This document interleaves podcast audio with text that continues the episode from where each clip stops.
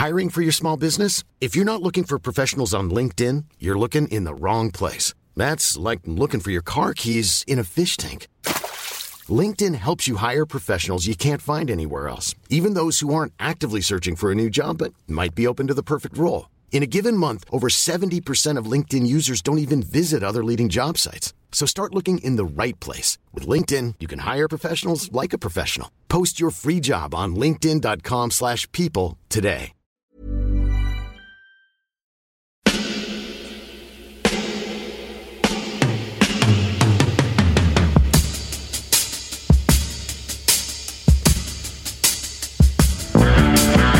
Copain Jack Burton, il regarde l'orage bien droit dans les yeux et il lui dit T'es si tocard que tu passerais pour un chef-d'œuvre de l'art moderne. Madame, je n'écrirai rien sur ce film, c'est une merde. Merde. Ce sont les gars qui se prétendent normaux qui vous déçoivent. Les dingues, ça ne fait jamais peur.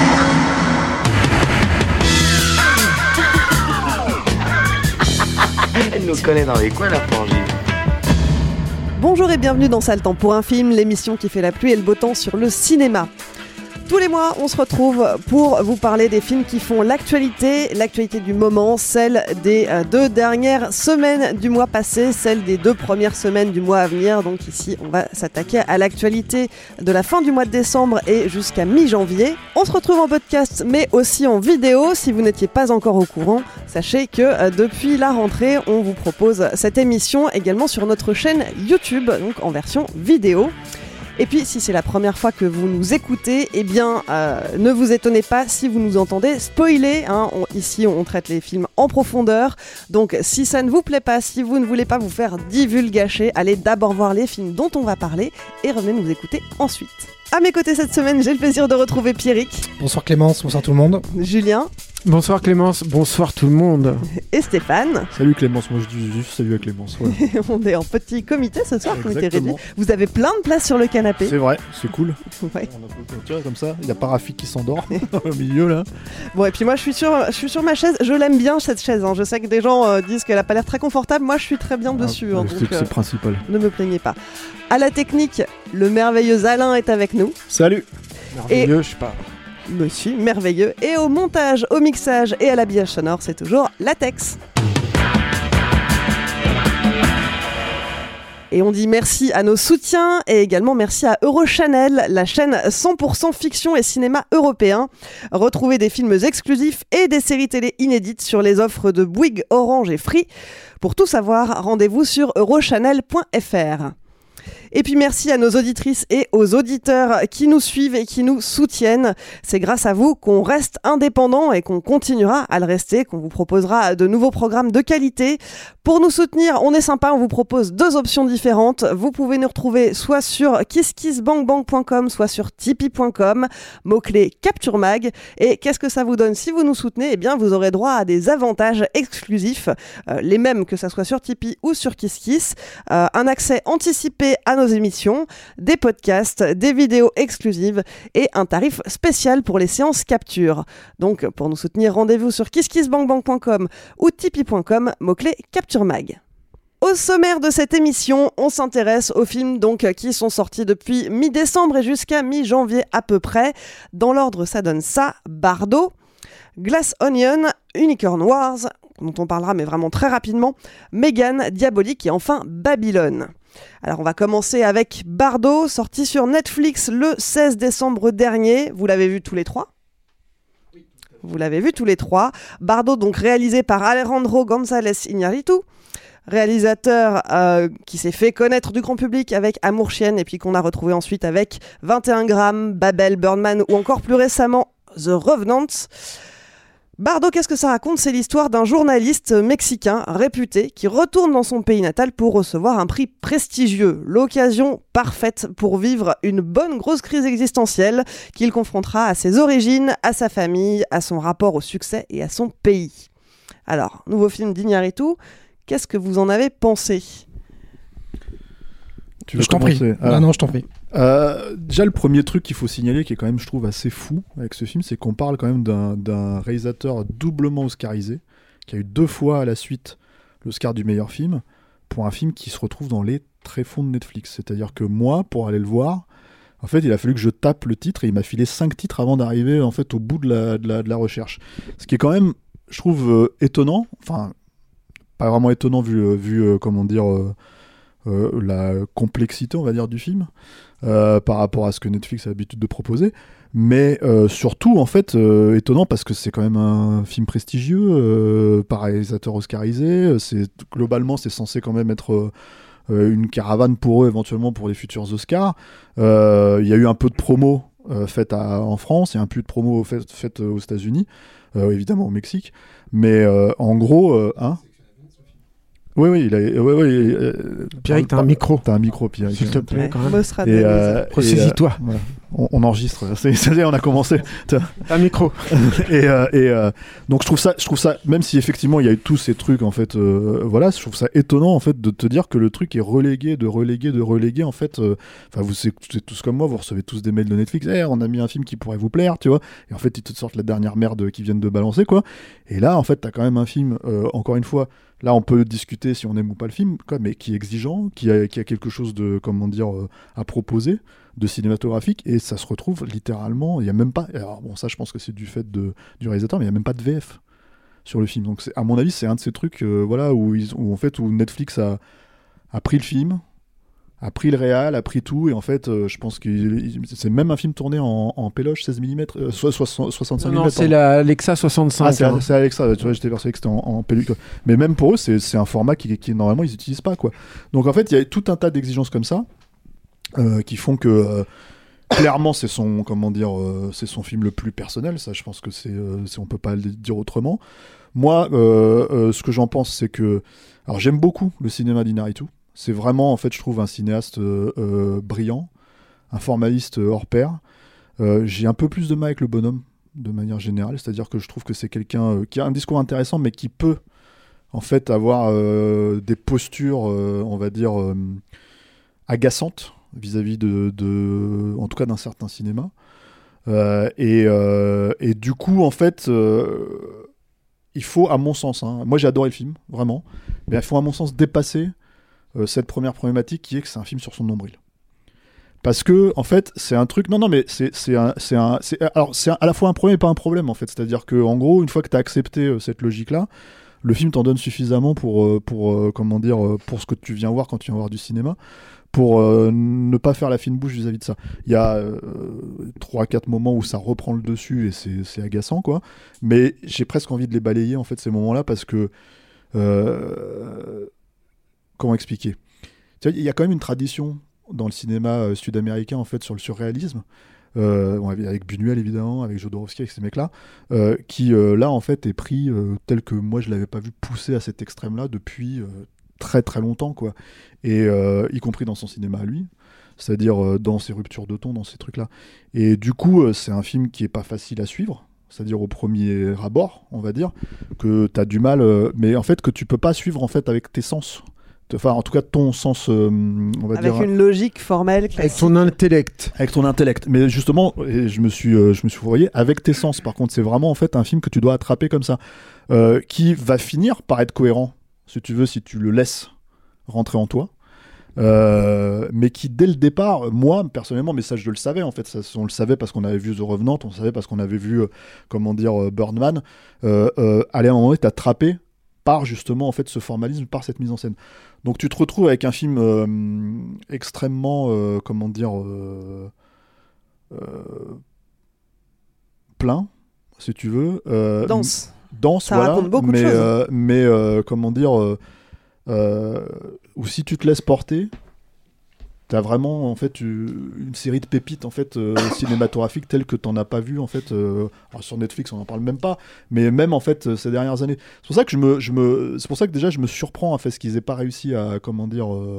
s'il y a peut-être peut-être qu'il y avait une star à la place à la place de l'acteur principal, ça aurait été ça aurait été comment dire ça aurait été peut-être plus vendeur pour eux quoi.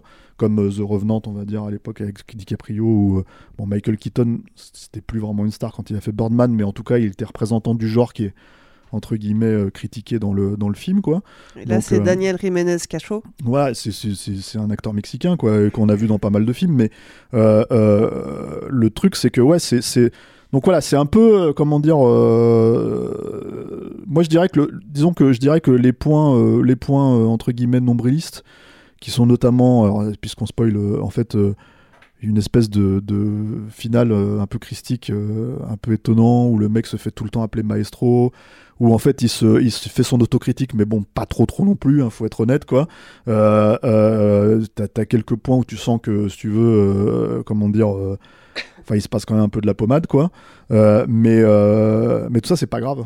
C'est-à-dire que en fait, je- j'ai tendance à pardonner à un mec qui est capable, malgré tout, en fait, de faire ça, si tu veux, au cinéma. Parce que globalement, en fait, on pourrait, alors si, on, si, si j'étais méchant, on pourrait dire c'est un film français, si tu veux, mais en fait, euh, les films français sont jamais filmés comme ça. Et là, on parle vraiment de, de c'est-à-dire de, de- d'une euh, Aujourd'hui, en fait, euh, et c'est d'ailleurs, c'est marrant, je voulais faire une blague en fait avec cet épisode. Je voulais faire à chaque fois qu'on allait lancer un film, j'allais dire bon alors Avatar 2, et en fait de revenir sur Avatar 2 à chaque fois, mais là sans faire exprès. En fait, j'ai lu une interview de, de James Cameron qui disait que euh, lui, il avait tendance à être un cinéaste en fait euh, euh, du dégraissage quoi, dans sa mise en scène, ce qui est pas tout à fait vrai hein, non plus, mais qui comprenait pas en fait cette espèce de formalisme sur les plans séquences, ce m'as-tu vu de filmer en fait. Je peux comprendre la logique hein, quand on fait du cinéma à la Cameron, quoi. Mais là, en fait, en gros, moi, je connais personne qui fait des plans séquences comme lui. C'est-à-dire, et pourtant aujourd'hui, c'est devenu un espèce de, de, de- enfin, c'est possible. Je dirais pas c'est facile, mais en fait, euh, c'est possible de faire, euh, de faire, euh, comment dire, des plans séquences.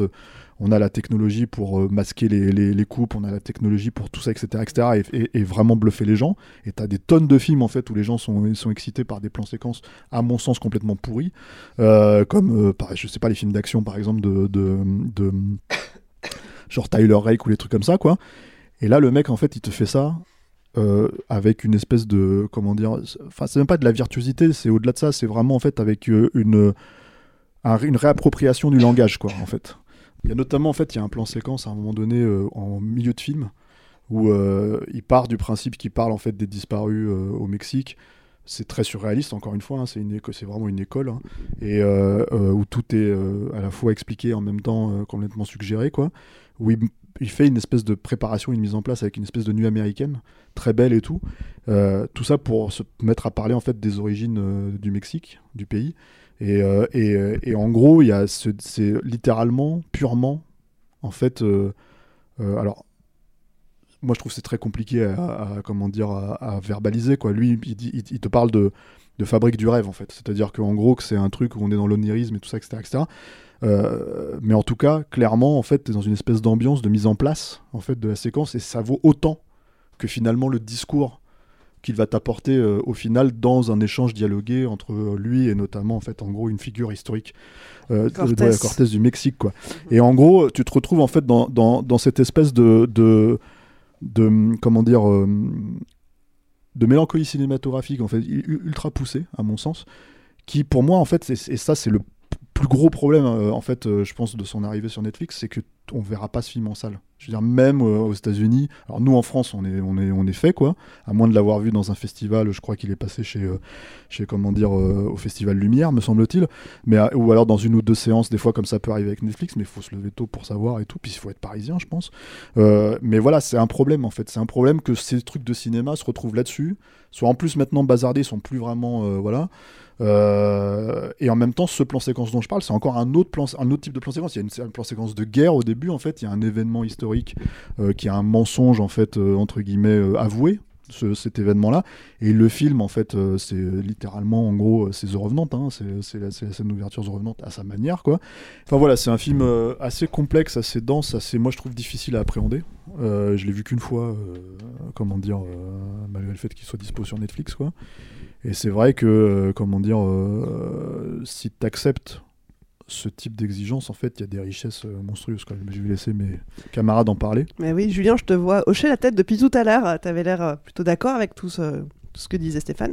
Ouais, pas, ouais. pas tout, je suis sûr, pas tout. Si, si. euh, Sur la première partie de ta critique. Non, non, moi j'adore aussi euh, et, euh, et en plus je trouve que c'est un. C'est vrai qu'il est souvent, euh, en partie à juste titre, hein, euh, il est souvent euh, accusé d'avoir un le melon et tout. Et, je rejoins aussi Stéphane là-dessus. hein. c'est vrai que le, le personnage peut être parfois irritant. Euh, mais en même temps, euh, moi, je, je- ce qui m'intéresse avant tout, c'est les films et c'est leurs résultats. Et il y a un truc déjà que je voulais euh, pointer du doigt, en fait, c'est qu'il y, y a eu quand même une réinvention, en fait, dans son cinéma, qui, je trouve, trouve un, point d'aboutissement, en fait, avec Bardot. C'est-à-dire que c'est un cinéaste qui, depuis Amour chienne, en fait, était plutôt partisan d'une certaine forme, on va dire, de cinéma vérité, faute de, mieux, quoi. C'est-à-dire beaucoup de des, des champs fo- de focales en fait très très courts avec beaucoup de caméras portées euh, à l'épaule etc et petit à petit euh, euh, à- moi je, je, je daterais ça à la fin de Beautiful par exemple qui est c'est marrant parce qu'il y avait il y avait l'intrusion du fantastique. Je suis désolé je vous spoil du coup Beautiful mais il y avait l'intrusion du fantastique et qui du coup en fait le semblait le détacher en fait de la réalité.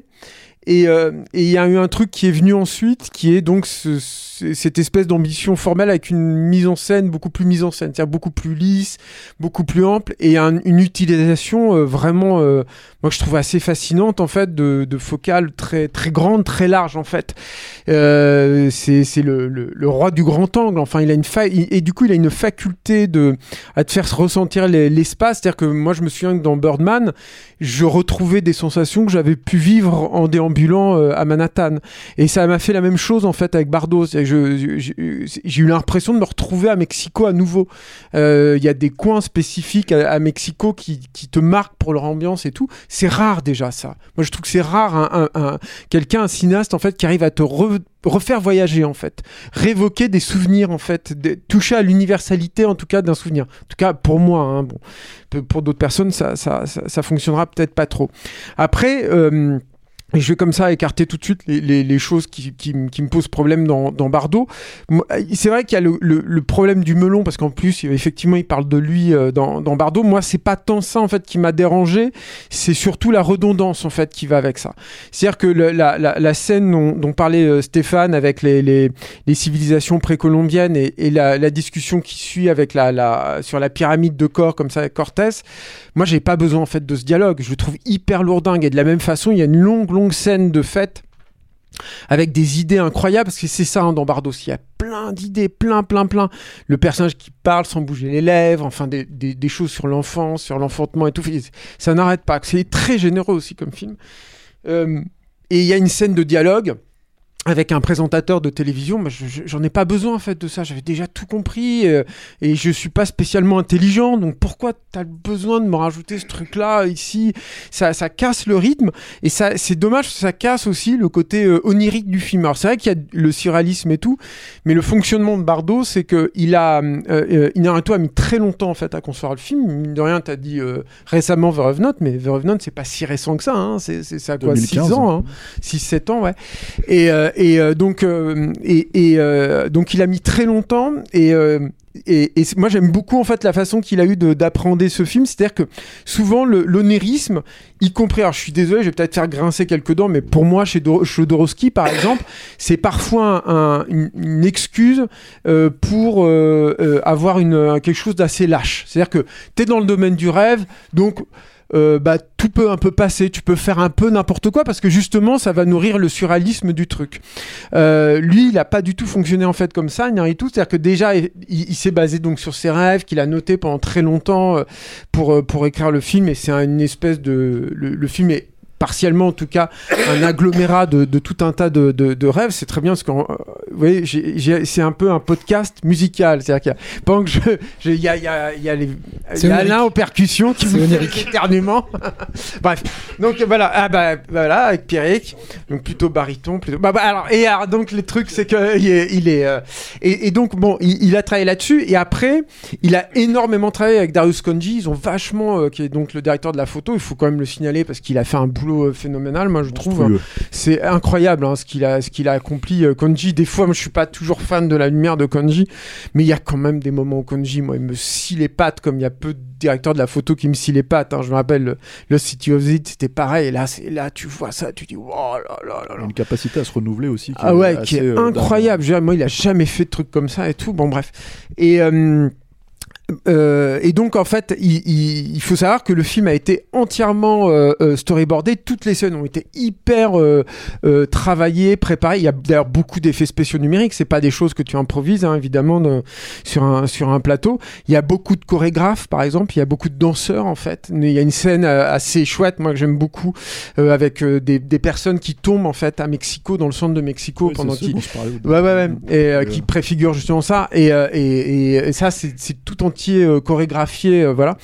Et, euh, et, et je trouve qu'il y a un choc que je vois pas si souvent en fait au cinéma. C'est-à-dire qu'il y a un choc entre un truc complètement lâché où le mec a s'est- dévoilé comme tu peux je sais pas te dévoiler dans une une psychanalyse quand justement tu racontes à ton psy tes rêves que tu as, as répertorié et tout et en même temps extrêmement travaillé et extrêmement maîtrisé et là qui, va aussi avec ce truc de formel dont je parlais tout à l'heure c'est-à-dire que il y a euh, il plein de plans de grue incroyables des, des, des plans de séquences de fou des, des, des mélanges de temporalité c'est-à-dire des scènes qu'il a tournées en euh, avec un time-lapse euh, de, coucher de soleil, par exemple, qui mélange avec un acteur. Donc plein d'effets numériques hyper culottés en plus, tu vois, notamment avec des bébés, et tout des trucs hyper durs à faire, des trucs de nanisme, etc. C'est vachement chaud à faire, ça c'est vraiment très très dur. Et rien, et rien que d'ailleurs, moi je trouve sur la première scène, le premier plan, moi j'ai été complètement happé en fait par le film, c'est-à-dire que c'est un truc moi, je, enfin, je, je sais pas ce que vous en pensez, mais c'est des trucs de rêve pur. Enfin, moi, j'ai rêvé ça, en fait, cette scène de vol, de saut de vol et tout. Et, et, et le voir comme ça au cinéma, avec cette espèce à la fois de naturalisme et en même temps de, d'hyper-construction cinématographique. Je sais pas comment le dire autrement, je, les mots me manquent. hein. Mais, mais il y, a y a un choc là qui est vraiment, vraiment très, très puissant, quoi. Donc, euh, voilà. Après, sur ce que ça raconte et tout, je suis. euh, Il y a des choses vraiment intéressantes, il y en a d'autres un peu moins. Je trouve qu'il y a un truc qui est rigolo quand même, que je, je laisserai ensuite la parole à, à Pierre, qu'on n'a pas encore entendu là-dessus, mais il y a un truc qui est rigolo quand même, euh, c'est que.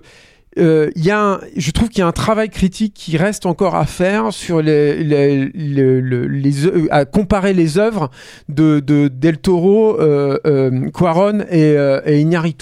Et euh, notamment là, moi je trouve que c'est un film qu'on pourrait comparer en fait à Nightmare Alley. Ce serait intéressant, je pense. Mais surtout, et évidemment, et ça c'est beaucoup plus évident, c'est à Roma de, de, de, Cuaron. Moi j'ai beaucoup beaucoup pensé à Roma. C'est des films qui se font écho en fait sur beaucoup de choses, euh, sur euh, l'enfantement, sur euh, comment on se raconte, comment on revisite en fait une, euh, son, son pays natal et comment on y revient, comment on renoue aussi avec, avec ses racines, comment on réussit à capturer le passé, euh, à, à réécrire le passé, à le fictionnaliser en fait, à travailler donc sur, ce, sur la, la, la tessiture des souvenirs, tout ça. Je, je trouve qu'il y a vraiment un truc hyper intéressant. Et encore une fois, j'insiste sur Nightmare Alley, même si c'est la comparaison est peut-être un peu plus obscure, un tout petit peu plus tiré par les cheveux, mais je pense qu'il y a quelque chose Non, à non, faire là-dedans. Moi, je pense que tu as raison, mais je vais laisser euh, Pierre. Bah, en fait, c'est marrant que tu parles de, de Quaron à ce moment-là, parce que moi, c'est exactement à passer le la subjugation euh, du premier plan ou d'ouverture qui vraiment, je me dis, mais dans quel film on rentre? Et c'est, comme tu dis, c'est l'illustration parfaite d'un rêve. Et t'aimerais tellement vivre ce plan, en fait, c'est vraiment euh, somptueux. Et après, j'ai compris. Tu euh, l'as de- pas vécu, toi? Ah bah si, carrément. Ah ouais, bon, non, non, bah mais voilà, tu clairement. vécu, voilà. Non, mais je- ce que je veux dire, c'est qu'après, ce rêve. voilà, Voilà, et, il est superbement illustré. Enfin, c'est tu t'y crois, t'as envie que ça dure, t'as envie de comprendre comment c'est fait. Enfin, c'est c'est vraiment génial. Et euh, et après, j'ai compris de quoi allait parler le film. Et tout de suite, j'ai fait un, un raccourci avec Roma. Et, euh, et j'ai beaucoup beaucoup de mal à rentrer dans le film parce que je trouve que le, gros- le gros problème euh, majeur du film, ça reste quand même son côté ultra nombriliste. Donc euh, ça peut être intéressant par moment, mais ça peut être aussi rébarbatif, surtout que on passe euh, sa femme, la relation avec sa femme, le traumatisme de la perte d'un enfant, euh, la relation avec son. Sauf que ça, c'est pas. En fait, c'est marrant parce que c'est pas évident. Non, bah. euh, Enfin, c'est- évident, mais sans être évident. non, mais fait. ce que je veux dire, c'est que tu, tu passes d'un traumatisme à l'autre. Après, t'as la, la- les longues scènes de discussion avec son fils. Après, t'as la, le- son père, sa mère, etc. Enfin bon. Et après, il, il rebloque avec Magnifique euh, cette scène avec son sa père, fille aussi. Enfin, et après, plus, plus j'ai compris l'intention du film, mieux je suis rentré dedans. Mais euh, j'ai mis beaucoup de temps et j'ai comparé beaucoup trop à Roma au début. et je trouvais que la- la- la- l'approche de Quaron était plus intéressante. euh, en tout cas plus universelle, dans le sens où on était dans une espèce de réalisme poétique et qui, euh, qui évoquait des choses de son enfance, de son quartier, de ses traumatismes, de la séparation de ses parents, de, enfin, de plein de choses qui étaient magnifiques aussi en termes de plans séquences, etc. C'était sublime, mais ça me touchait plus directement. Là, je trouvais qu'il y avait beaucoup de circonvulation. Alors, je comprends que c'est pas du tout la même orientation stylistique. C'est que lui choisit euh, volontairement l'onirisme à fond, euh, à la Buñuel, etc. Ou, euh, voilà. Mais j'ai trouvé, que- enfin, c'était quand même assez dur de rentrer dedans. Heureusement qu'il y a des, voilà, c'est magnifique. Enfin, les compo- même les compositions de plans fixes, des fois, sont à tomber. Ouais, en fait. C'est incroyable. Il y a des choses qui sont magnifiques. Moi, j'ai failli pleurer deux, trois fois à la fin. Là, quand il discute avec sa mère, il lui, il lui il discute avec elle, il touche au collier en même temps, enfin, comme s'il priait avec elle. Enfin, c'est assez. euh, Il y a des scènes assez trucs. Et en même temps, il y a quand même des trucs trop longs. Tu vois, quand il discute avec son père dans les chiottes là, de la, de la, de la- de la soirée. J'adore cette scène. ouais. c'est- C'est un peu long. Le journaliste, c'est trop long. Mais, Oui, ça- ça. euh, mais le journaliste, c'est une scène presque normale. En fait, c'est-à-dire le, pro- le problème de cette scène, c'est que là, pour le coup, c'est une scène. Le film, il s'appelle euh, comment déjà Bardo. euh, Bardot, et en fait, apparemment, c'est l'évocation de- du, du truc entre le- la vie et la mort, je sais pas quoi. Oui, C'est fait, les limbes. Voilà, les c'est- limbes. Et en fait, ce qui est marrant, c'est que non, mais à un moment, il y a une discussion. de faux, je sais plus C'est quoi. Bardo euh, ou euh, fausse chronique euh, De- euh, et une poignée de vérité. Ouais, c'est ça. Une poignée de vérité. Le- le- à mon avis, la discussion, c'est ce que je voulais dire, c'est une, c'est une vérité. Tu vois, c'est pour ça qu'il est moins. Oui, peut-être. hum. Mais euh, Bardot, ils en reparlent quand euh, j'ai réécouté la scène justement après. Il en parle quand il discute avec sa fille dans la piscine. Mm. Et elle a dit oh, tiens, mais euh, je sais pas quand est-ce qu'on va revenir de Bardot, je sais pas quoi. Et j'ai toujours pas compris vraiment de, si c'était un quartier ou pas. Enfin bon, bref. Mais euh, Non, non, c'est un état d'esprit. mais c'est vrai qu'il y a, hum, enfin, c'est c'est plein d'idées visuelles somptueuses, etc.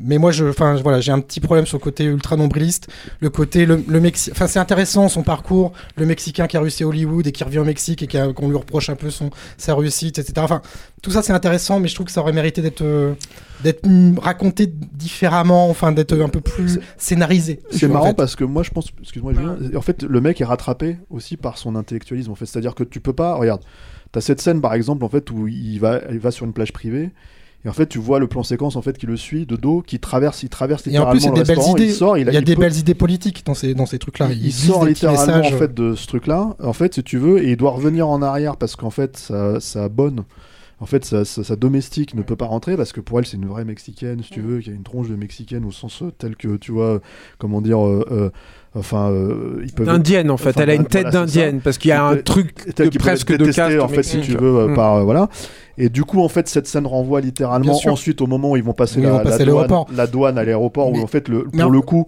en fait leur euh, leur démarche un ultra vex- saccadée et en fait si tu veux bon nous tous ceux qui ont passé la- le truc ça, ça peut faire sourire c'est une gag hein, dans, dans le truc quoi. Et d'ailleurs ça se termine en gag aussi puisque ils confrontent le, le- le douanier euh, qui lui aussi est mexicain qui lui dit moi je suis un vrai américain toi t'es pas machin. C'est il recrée une espèce de guerre qui est la guerre dont il parlait au début.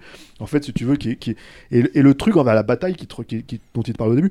Donc t'as tout un tas de trucs où il est rattrapé totalement par son intellectualisme. C'est à dire que je pense le truc c'est que c'est pour ça que moi, quand je parle de, de facture du rêve, en fait, si tu veux, c'est à moitié. Alors, c'est-à-dire que, en fait, encore une fois, s'il n'avait pas cette manestria visuelle, à mon sens, en fait, euh, on serait, on serait justement perdu dans le film chiant. Et en fait, c'est- euh, là où, euh, en gros, pour moi, il retourne complètement euh, euh, ça, quoi. Roma, je comprends ce que tu dis sur Roma. Euh, et, et Roma, pour le coup, euh, c'est un film mexicain, ça pourrait être un film grec, ça pourrait être un film euh, italien, ça pourrait être un film espagnol, ça serait le même film en fait, en vrai. Si tu veux, c'est-à-dire ça parle tellement effectivement à, à ta famille, à, à tes racines, à tout ça, etc. etc. Lui, son, son- sa porte d'entrée, c'est lui. Ouais, et puis Donc, il euh, prend des circonvolutions euh, énormes pour parler de tout ça, enfin des, des mêmes, des mêmes thématiques que, Voilà. que Mais à la fin, tu retombes quand même sur tes pieds. Tu vois, c'est il y a ce truc C'est pour ça que je trouve que la deuxième partie, est- je la trouve bien plus réussie que la première. J'ai eu beaucoup de mal à rentrer plus dedans. facile d'accès. Bah, une fois que tu as compris le, projet, tu dis ok, maintenant j'accepte. Mais euh, t'es passé par des moments où tu dis putain, ça va être pénible. Je, je voulais rebondir moi sur le côté euh, mégalo là que tu reproches, le côté melon et tout. Moi je suis, je, je suis d'accord avec ça, que ça, ça- ça- le fait que ça puisse être un frein en même temps. J'ai du mal à le reprocher. Là où j'ai, Bah, je sais pas que j'ai du mal à le reprocher, pas- mais j'ai pas dit mégalo. Moi je trouve pas que ce soit mégalo. non, mais C'est nombriliste. Oui, voilà, nombriliste. Mais en même temps, là où j'ai du mal, moi, à le, à le reprocher au film, c'est que c'est aussi le moteur du film, en fait. Et que je pense qu'il aurait pas pu faire un film comme ça s'il avait pas ce moteur-là. Et ensuite, juste pour bien placer aussi pour moi hein, le, curseur là-dessus, c'est que moi, Inaritu aussi, en fait, des trois là, de Del Toro et, euh, et, et Quaron, c'est le bourrin. C'est-à-dire que quand bien même il se, il se positionne comme un, un grand euh, intellectuel et machin et tout, pour moi, s'il y a un bourrin dans les trois, c'est lui. C'est-à-dire, c'est lui qui vient avec ses gros sabots et tout. Moi, je m'en fous. C'est-à-dire que moi, quand il fait du gros mélo euh, avec Babel, je pleure toutes les larmes de mon corps et ça me va. Moi, je prends ça parce que je suis peut-être aussi un peu un bourrin et il faut l'assumer. Voilà. Mais, mais, mais euh, donc, donc voilà. Après, encore une fois, le, le truc, c'est c'est- quel, quel projet cinématographique t'as à côté de ça. Moi, je, je, je voudrais dire quand même un truc aussi là-dessus, c'est que quand bien même je regrette amèrement de pas l'avoir vu en salle et de me dire je verrai jamais ce film-là en salle, et Dieu sait que c'est un vrai problème parce que eh ben, il filme en, en plan très large, donc t'as pas de gros plans, donc c'est pas du tout adapté à la télévision, quand bien même t'as un grand écran, euh, machin 4K, euh, truc, truc muche, euh, ultra HD, je sais pas quoi. Dolby Vision. Voilà. Non, mais quand bien même, euh, euh, et, et- et- et quand bien même tu te dis, mais il faut quand même que ce soit malade le Cinoche pour pas accepter un truc comme ça pour le grand écran qui est, qui est- ce mec là qui comme l'a, l'a dit Steph a été a été euh, multi-oscarisé tout c'est que- ça qui est fou, en qui- tu te dis mais comment ça se fait Bah, qu'il se c'est- retrouve encore C'est sur quand même pas un film grand public. Tu mais combien dire même on s'en En fait, fout en fait- normalement les mecs ils ont un blanc-seing après avoir plus- eu tu vois des trucs comme ça Ça va- ils sortent de C'est The Revenant C'est vrai qu'avec Roma, euh, Je- c'était la même chose. Je- C'est- je C'est-à-dire comprends que pas c'est le seul qui pour l'instant qui a résisté. Il résiste plus. Hein. euh, Il peut plus d'ailleurs, tu vois, à mon avis. C'est Del Toro. il avait résisté. Il a sorti Nightmare Alley après euh, La forme de l'eau en salle. Et là maintenant, en fait, il va faire Frankenstein pour Netflix. Donc on va avoir le même problème dans deux ans.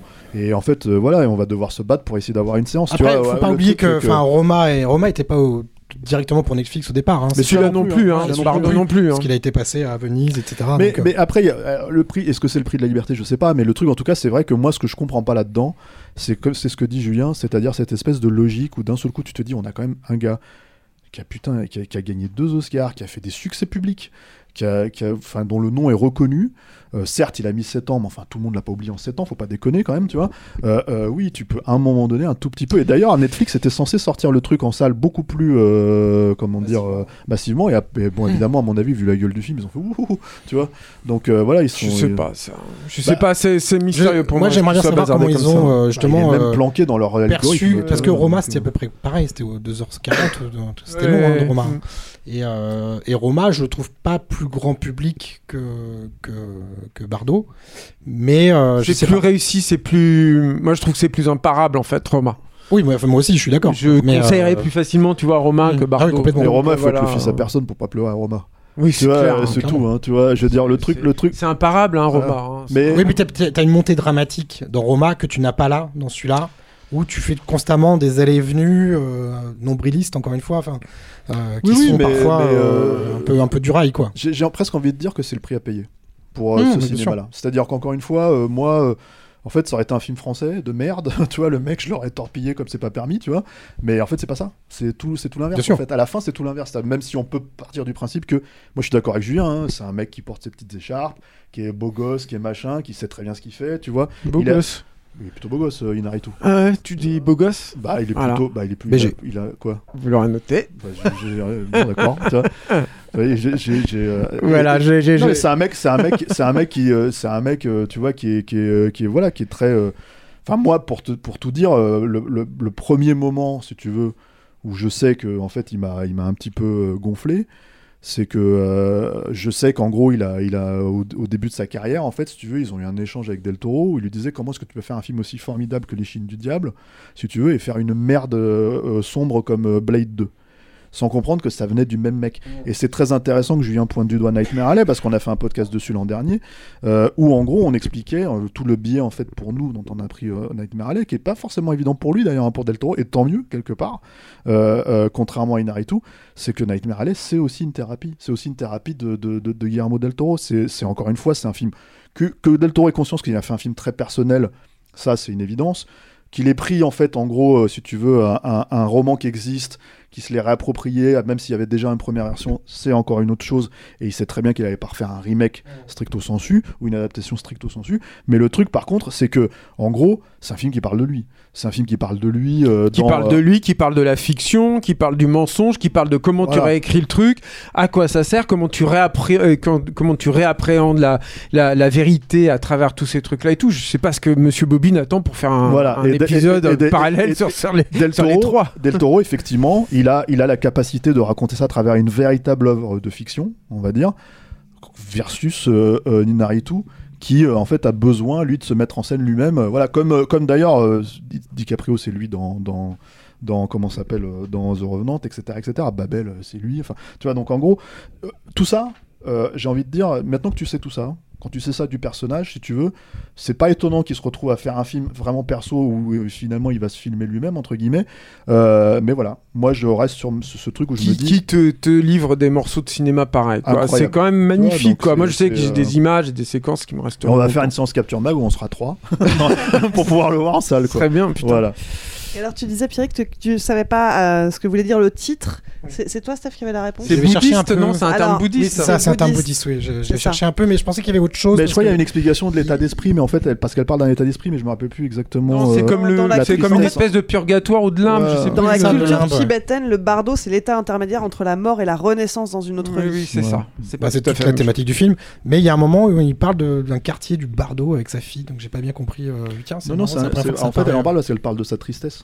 D'accord. En gros, il lui Du dit, coup, elle évoque obligé ce- d'être ce- triste, et elle lui dit, tu. t'es- Il y a ça, puis il y a me- le vois. fait qu'il triche tout le temps sur les temporalités, ce Mm. qu'il arrête pas d'annoncer, de Puis revenir même sur dans des, les, des mais trucs. même dans les tout. cadres, en fait, t'as un truc, en fait, dans cet état, il y a un truc qui est quand même assez énorme, c'est qu'on parle de quelqu'un, si tu veux, ce plan, où, ils, où tu les vois parler, c'est ils sont littéralement dans une piscine qui Mm. donne face à la mer, Ouais. si tu veux, avec le cadre, en fait, qui est littéralement au milieu, Ah, c'est- entre eux, entre guillemets, en fait, si tu veux, une source d'eau euh, totalement artificielle, Ouais. une source d'eau naturelle, si tu veux, donc voilà, t'as tout un tas de trucs, en fait, c'est bon. Encore une fois, c'est un intello, le gars, tu vois, donc en fait, pour moi, je peux pas croire que c'est pas pensé. Hum, En non, fait, tout à fait. cet état intermédiaire, Je m'en fous en fait. quoi. J'ai Non, pas mais- trop envie de réfléchir sur ce film. Non, mais c'est vrai en Attends, fait. c'est une qualité là, c'est magnifique, juste- hein, je trouve Ouais, ce plan est magnifique. Moi, je, me laisse vraiment, c'est une expérience euh, onirique. Bah, Bah, disons que- pas vu masses. Voilà. Disons que tu peux quand même griller certains trucs.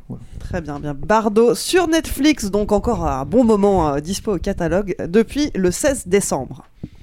Le film suivant, c'est un film Netflix aussi, c'est Glass Onion, sorti le 23. Oui, c'est ça, le 23 décembre.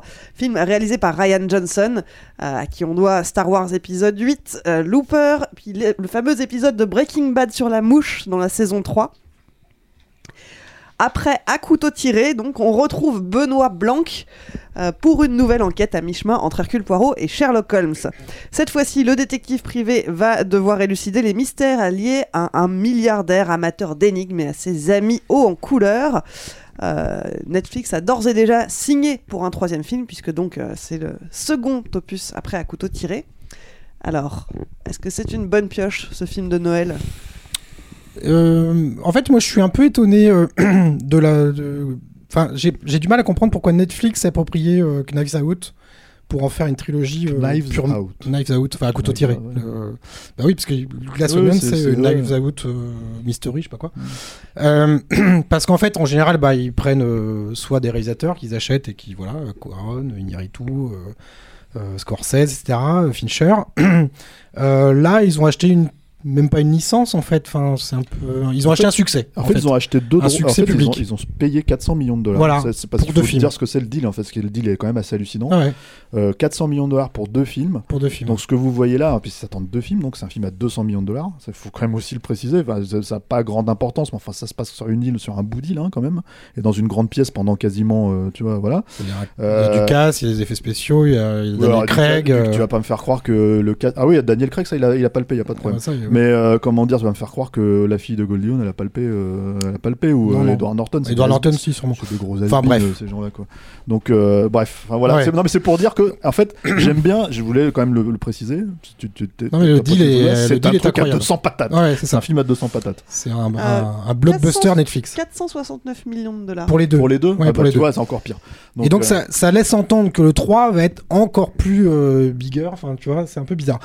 Alors moi je l'ai vu sans, sans déplaisir. Franchement, j'ai pris plutôt du plaisir à le voir. Le film fait deux heures et quelques. Et, euh, je trouve que ça fonctionne bien. C'est écrit. Enfin, moi j'ai de la sympathie pour Ryan Johnson et ce qu'il fait en général. Je trouve qu'il fait les choses plutôt bien. J'ai bien compris son, son amour pour Agatha Christie, etc. Donc le premier était très euh, cozy mystery entre guillemets. Celui-là est un peu plus euh, bigger than life, voire presque bondien avec ce- cette espèce de décor un peu euh, voilà euh, sur une île déserte, etc.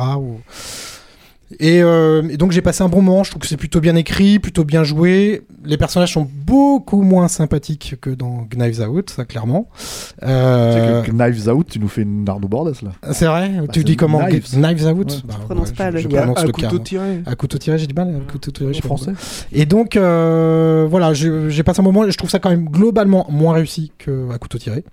Euh, je pense qu'il y avait un- le charme du casting d'un couteau tiré fonctionnait mieux, les personnages étaient plus sympathiques. Euh, là, ils sont tous très antipathiques. Euh, Ils ont et été écrits peut-être. pour ça en même temps. Oui, oui, mais euh, du coup, euh, je crois qu'il il voulait tirer plus un peu vers euh, Mort sur le Nil, je crois, sur ce film-là, en fait. Le côté, on est en vacances et il se passe des trucs bizarres, etc. Mais, mais c'est vrai que je trouve que ça, bon, ça a un peu ses limites, surtout que ça, ça veut balancer quelques trucs sur la société qui, je trouve, tombent pas toujours euh, très bien. euh, Ouais, pas, pas que quelques trucs. hein. voilà, enfin bon, ça tombe un peu à plat. Le premier avait pas besoin de ça. Voilà, c'est. Donc, euh, bon, j'ai passé un bon moment, mais c'est vrai qu'avec le recul, je préfère largement le, le premier opus. Toi, Julien? Bah, je suis plutôt d'accord avec, avec Pierrick. Enfin, euh, pas, pas surtout quand même. Mais euh, non, mais je vais expliquer. Je, je trouve aussi, c'est pas désagréable en soi. C'est-à-dire que euh, euh, y- y- y- Ryan Reynolds, j'ai commen- j'ai commencé bien, je vais mal terminer. Euh, Ryan Reynolds, en fait, il a Ryan pas Johnson. Reynolds, Johnson. pardon, euh, Ryan, John- Ryan Johnson, euh, réalisateur Barry de, de of. Ouais, non, mais ça c'est ma spécialité. Bref, pardonnez-moi. Mais euh, heureusement, la marionnette d'Alain Mercier a rectifié pour moi. Merci la marionnette d'Alain Mercier. Et, euh, et donc voilà. Et euh, il a des ce mec-là a, quelques qualités. euh, qui sont pas énormes mais qui sont rares donc c'est appréciable je trouve au- aujourd'hui et il a des gros défauts Euh, parmi les qualités, c'est un gars, par exemple, je- moi j'ai beaucoup suivi au tout début de sa carrière, après Brick, tout ça. Je crois me souvenir qu'il mettait en place un blog euh, dans lequel il parlait beaucoup de ses photos et beaucoup de ses objectifs, etc. Et c'était très pointu, c'était vachement intéressant en fait à suivre. Et tu sentais qu'il avait une vraie passion pour ça. Et ça se ressent mine de rien en fait dans ses films. C'est-à-dire que c'est c'est plutôt joliment fait en fait. Faut quand même dire les choses comme elles sont quoi. En plus là t'as as des décors de Rick Heinrich, c'est pas n'importe qui et c'est pas le moins talentueux des chefs décorateurs. Donc c'est ça c'est plutôt cool et c'est plutôt euh, c'est plutôt plaisant. Et puis euh, euh, il y a euh, c'est relativement rythmé et il y a une euh, il y a ce, ce petit twist en fait rigolo c'est à dire que dans, le- dans le, à couteau tiré qui pour moi qui était pas non plus enfin, pour moi je les place à peu près au même niveau hein. mais euh, il y avait il y a, y a ce petit twist là de faire une enquête sur un, un crime euh, conçu par un, un- un idiot Euh, je trouve que c'est une idée plutôt plutôt sympa mise en, en regard en plus avec avec tous les, les, les nouveaux super méga riches en fait des, Dans, dans des- celui-là, là. des réseaux sociaux et tout là dans celui-là oui, oui. Dans le premier c'était c'était euh, ne pas s'intéresser en fait tant à qui avait commis le crime, mais au mobile et aux circonstances du crime. C'était ça en fait l'enjeu. C'était euh, il, te biaisait en quelque sorte l'attente que tu avais sur un whodunit. C'était plus vraiment un whodunit puisque le, le, le, le- criminel, enfin l'assassin était euh, révélé euh, très tôt en fait dans le film. Enfin le présupposé assassin. On va dire ça comme ça. Donc voilà, tout ça fait que je mentirais en disant que j'ai passé un mauvais moment à voir le film et tout. Après, moi, le- le- les problèmes que j'ai avec Ryan Reynolds, le vrai, pas Ryan Reynolds, putain, Ryan Johnson, c'est le vrai problème, le, le vrai problème il a en fait de, de- ouais, ouais, ils s'en foutent. Mais euh, le vrai problème en fait que j'ai que j'ai avec ce mec, c'est que euh, je trouve que c'est un gars qui, que je ne connais pas, que j'ai jamais interviewé, mais j'ai vraiment l'impression que ce mec se croit beaucoup plus intelligent qu'il ne l'est en réalité.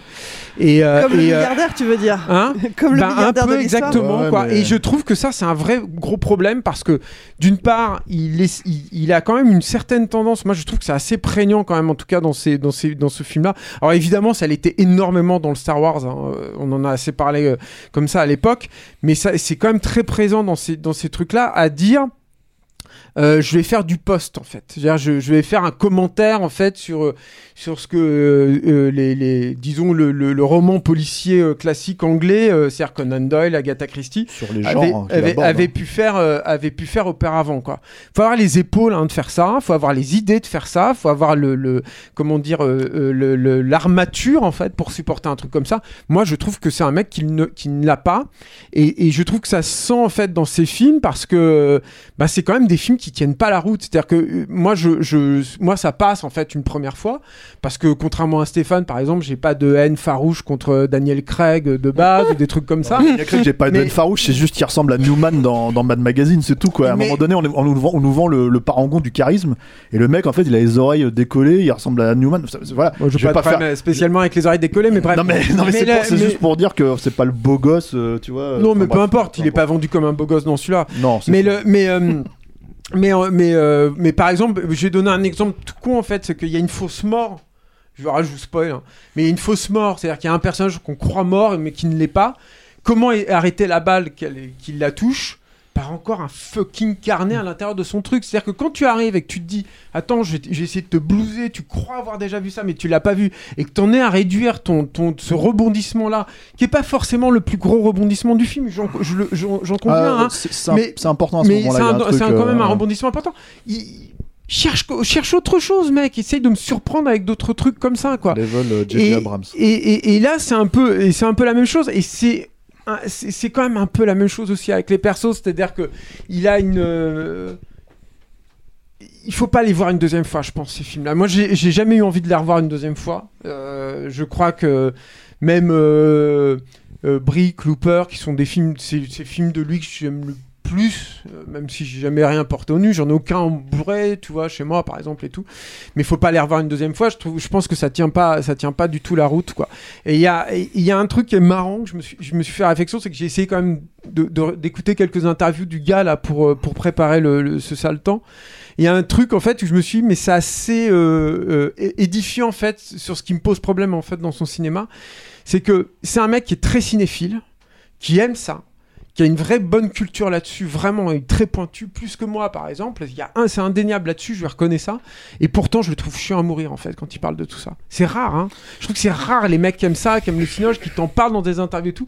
Il est chiant en fait, ce mec. Je trouve à chaque fois que je l'entends, c'est, ça fait peut-être un peu truc de personne, mais je pense que ça cristallise le, le- Non, la problématique que j'ai avec ce, ce, ce, ce- ce- ce cinéaste. et Que je- en, en plus, je reviens finalement à ça avant que Stéphane dé- défonce le film totalement, mais que je ne déteste pas. C'est ça le pire. C'est-à-dire que j'ai vu le film sans aucun, euh, sans aucun euh, déplaisir. Mais Tu il y a- y pas passé un mauvais moment. non, non, mais mais il y a un vrai problème de fond. Ça sent mot. Il y a quelque chose de pourri au royaume de du euh, Ryan. euh, Ryan Reynolds. Ryan euh, Johnson. Johnson. Alors Stéphane, toi en Eh ben, revanche. en fait, on parlait de la posture de Inaritu, mais alors là, la posture de, de, de Ryan Johnson, enfin, elle est, pour moi, elle est flagrante, en fait. Mais, mais et c'est effectivement, je rejoins euh, mes camarades sur un truc, c'est que c'est un mec qui a des capacités.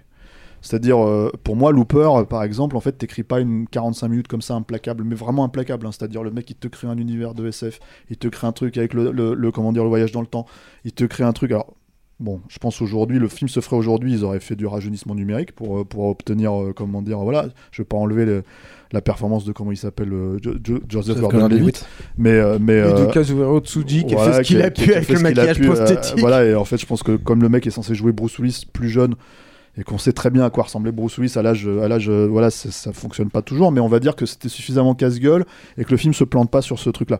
Donc être capable de faire ça en fait pendant 45 minutes, où tu te dis putain, tu vois, euh, chapeau. Et planter son film, mais alors complètement en fait dans la dernière heure. Moi, je trouve c'est c'est faut, faut être à la fois en fait euh, brillant et à la fois complètement con. Et le problème en fait, si tu veux, c'est que c'est ce que j'ai avec tous ces films, c'est-à-dire qu'en gros, euh, moi, le coup du Woodenite qui se transforme en Widenite, là, euh, dans, euh, comment dire, ça, Woodenite, faut expliquer ce que ça veut dire. Ça veut dire. Donnez, c'est c'est Cluedo, c'est qui Ouais, a mais, commis voilà, le mais crime. en fait, c'est une contraction de qui l'a fait, donc Who Oui. Done It.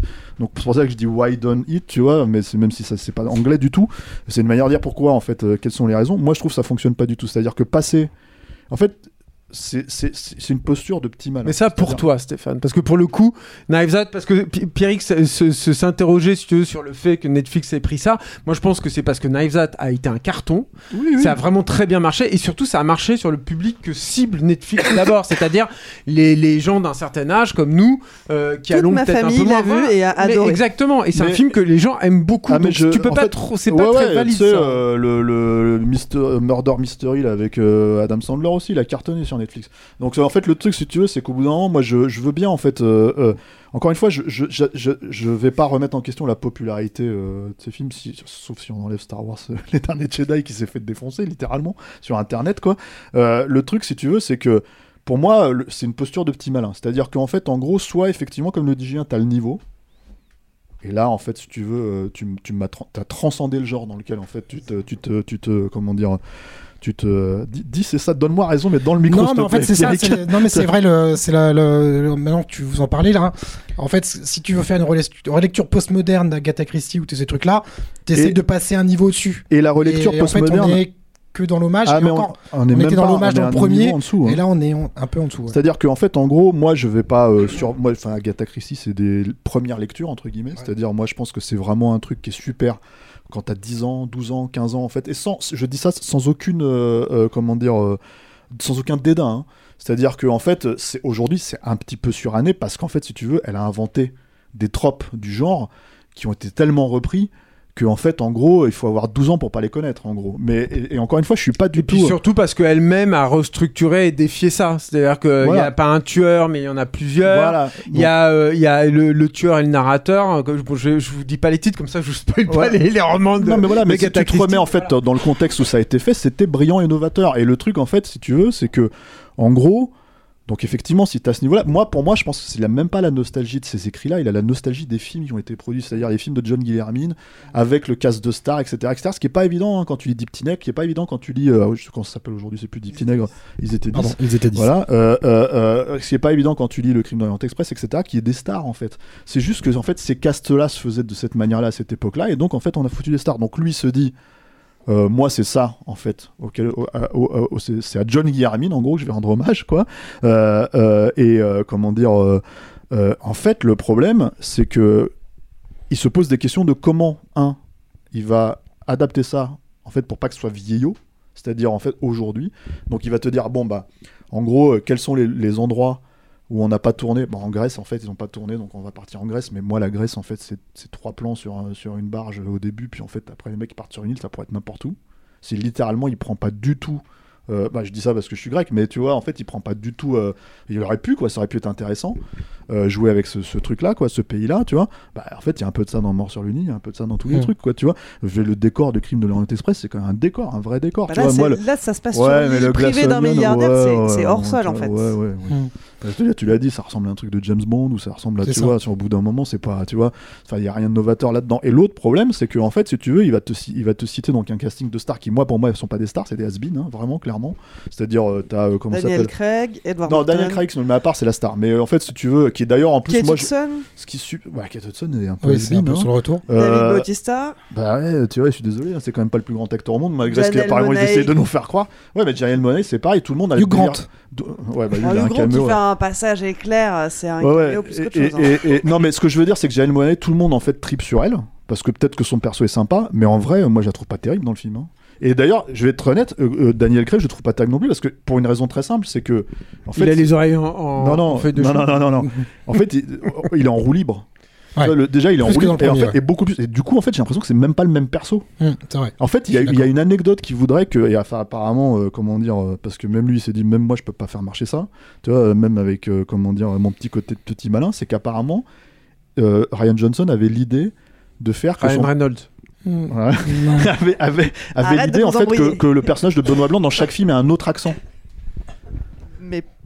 Bah oui, mais là ça revient au même en fait, parce qu'en fait le mec c'est pas du tout le même perso, il joue complètement différemment. Donc en fait pour moi, tu vois, finalement c'est ils ont ils ont quand même eu leur beurre, le beurre et l'argent du beurre sans avoir à justifier. Mais le truc en fait, et alors indépendamment de ça, et c'est là où je vais revenir sur, sur un truc, quand je dis que c'est vraiment pas un film de petit main, alors comme je me suis décidé à citer Cameron absolument Pour chaque film. à- pour chaque film qu'on va traiter, parce que voilà, tu vois, c'est le roi, le roi du monde.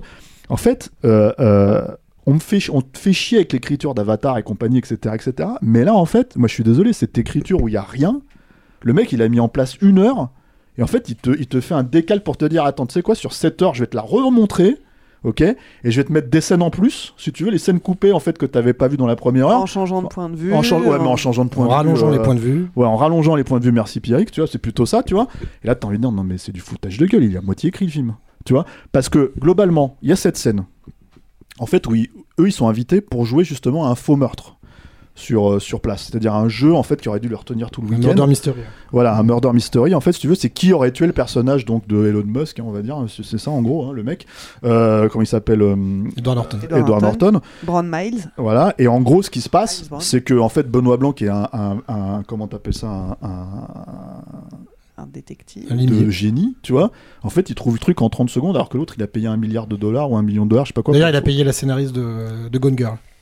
Ah ouais. Oui, il la cite. dans le Ah oui, c'est ça, c'est Ouais, vrai, il l'a je t'as raison. son. Et, euh, et euh, Gillian. euh, Gillian Flynn. Ouais. Et en fait, si tu veux, merci Alain, merci euh, technique. Merci, Alain, merci. Euh, Présent. Mais et en fait, tu te dis, mais attends, en, en fait, en gros, vous êtes en train de m'expliquer que, en fait, ce que ce que Benoît Blanc fait à ce moment-là, c'est ce que le film fait finalement. C'est-à-dire, en fait, c'est une entourloupe de scénaristes sur lequel, en fait, le murder mystery, il n'existe pas. Mais comme dans le premier, d'ailleurs, moi, c'est exactement mon problème. C'est-à-dire que pour moi, en fait, si tu veux arriver à ce stade-là, c'est-à-dire une fois, en fait, que le truc, il change de point de vue, et qui te remet le, qui te- moi, j'en ai plus rien à foutre du film.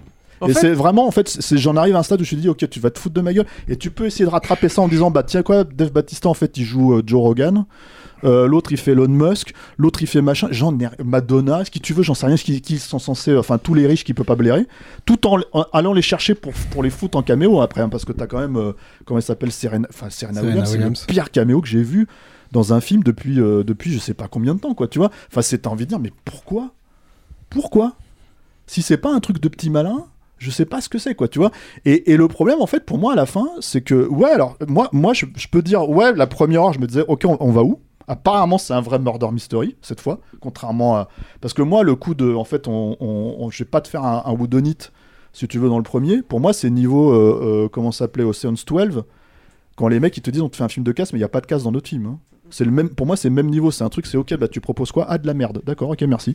Tu vois, parce que c'est vraiment ça. C'est qu'en fait, si c'est que de la roue libre en fait d'acteurs, moi je m'en fous en fait à la fin. C'est-à-dire euh, vraiment, j'ai euh, j'ai plus. Je, je, je, je- te vois, je te vois, je te vois, je te vois trépigner. Mais le truc en fait, si tu veux, c'est que c'est donc voilà en fait pour moi. Non, mais vas-y. tiens. Allez, prends le micro. Vas-y, j'ai plus rien à dire sur cette merde. Moi, moi, non, non, mais c'est une blague. Blague à part, en fait, si tu veux, t'as la première heure. Ça m'aurait étonné. Non, mais t'as la première heure où tu peux te dire, ok, pourquoi pas, mais encore une fois, comme tous ces films. C'est Euh. C'est vrai.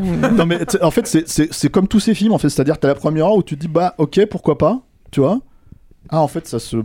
Ça s'écrase comme un vieux gâteau euh, pourri sur le sol, tu vois. Moi, je suis Et pas en fait, d'accord avec euh, ça. Moi, ah, je. moi, je, je- moi, le- le moi, je suis d'accord avec moi-même. C'est déjà bien. Et Non, c'est non, juste mais- pour dire que c'est mal écrit, contrairement à ce que Pierre disait. voilà. J'ai pas dit que c'était très bien écrit, mais j'ai trouvé que ça, fonctionnait. Moi, j'attends les remakes de Kenneth Branagh de tiré. Ah. Non, la mais Seignonne, le- ça sera parfait.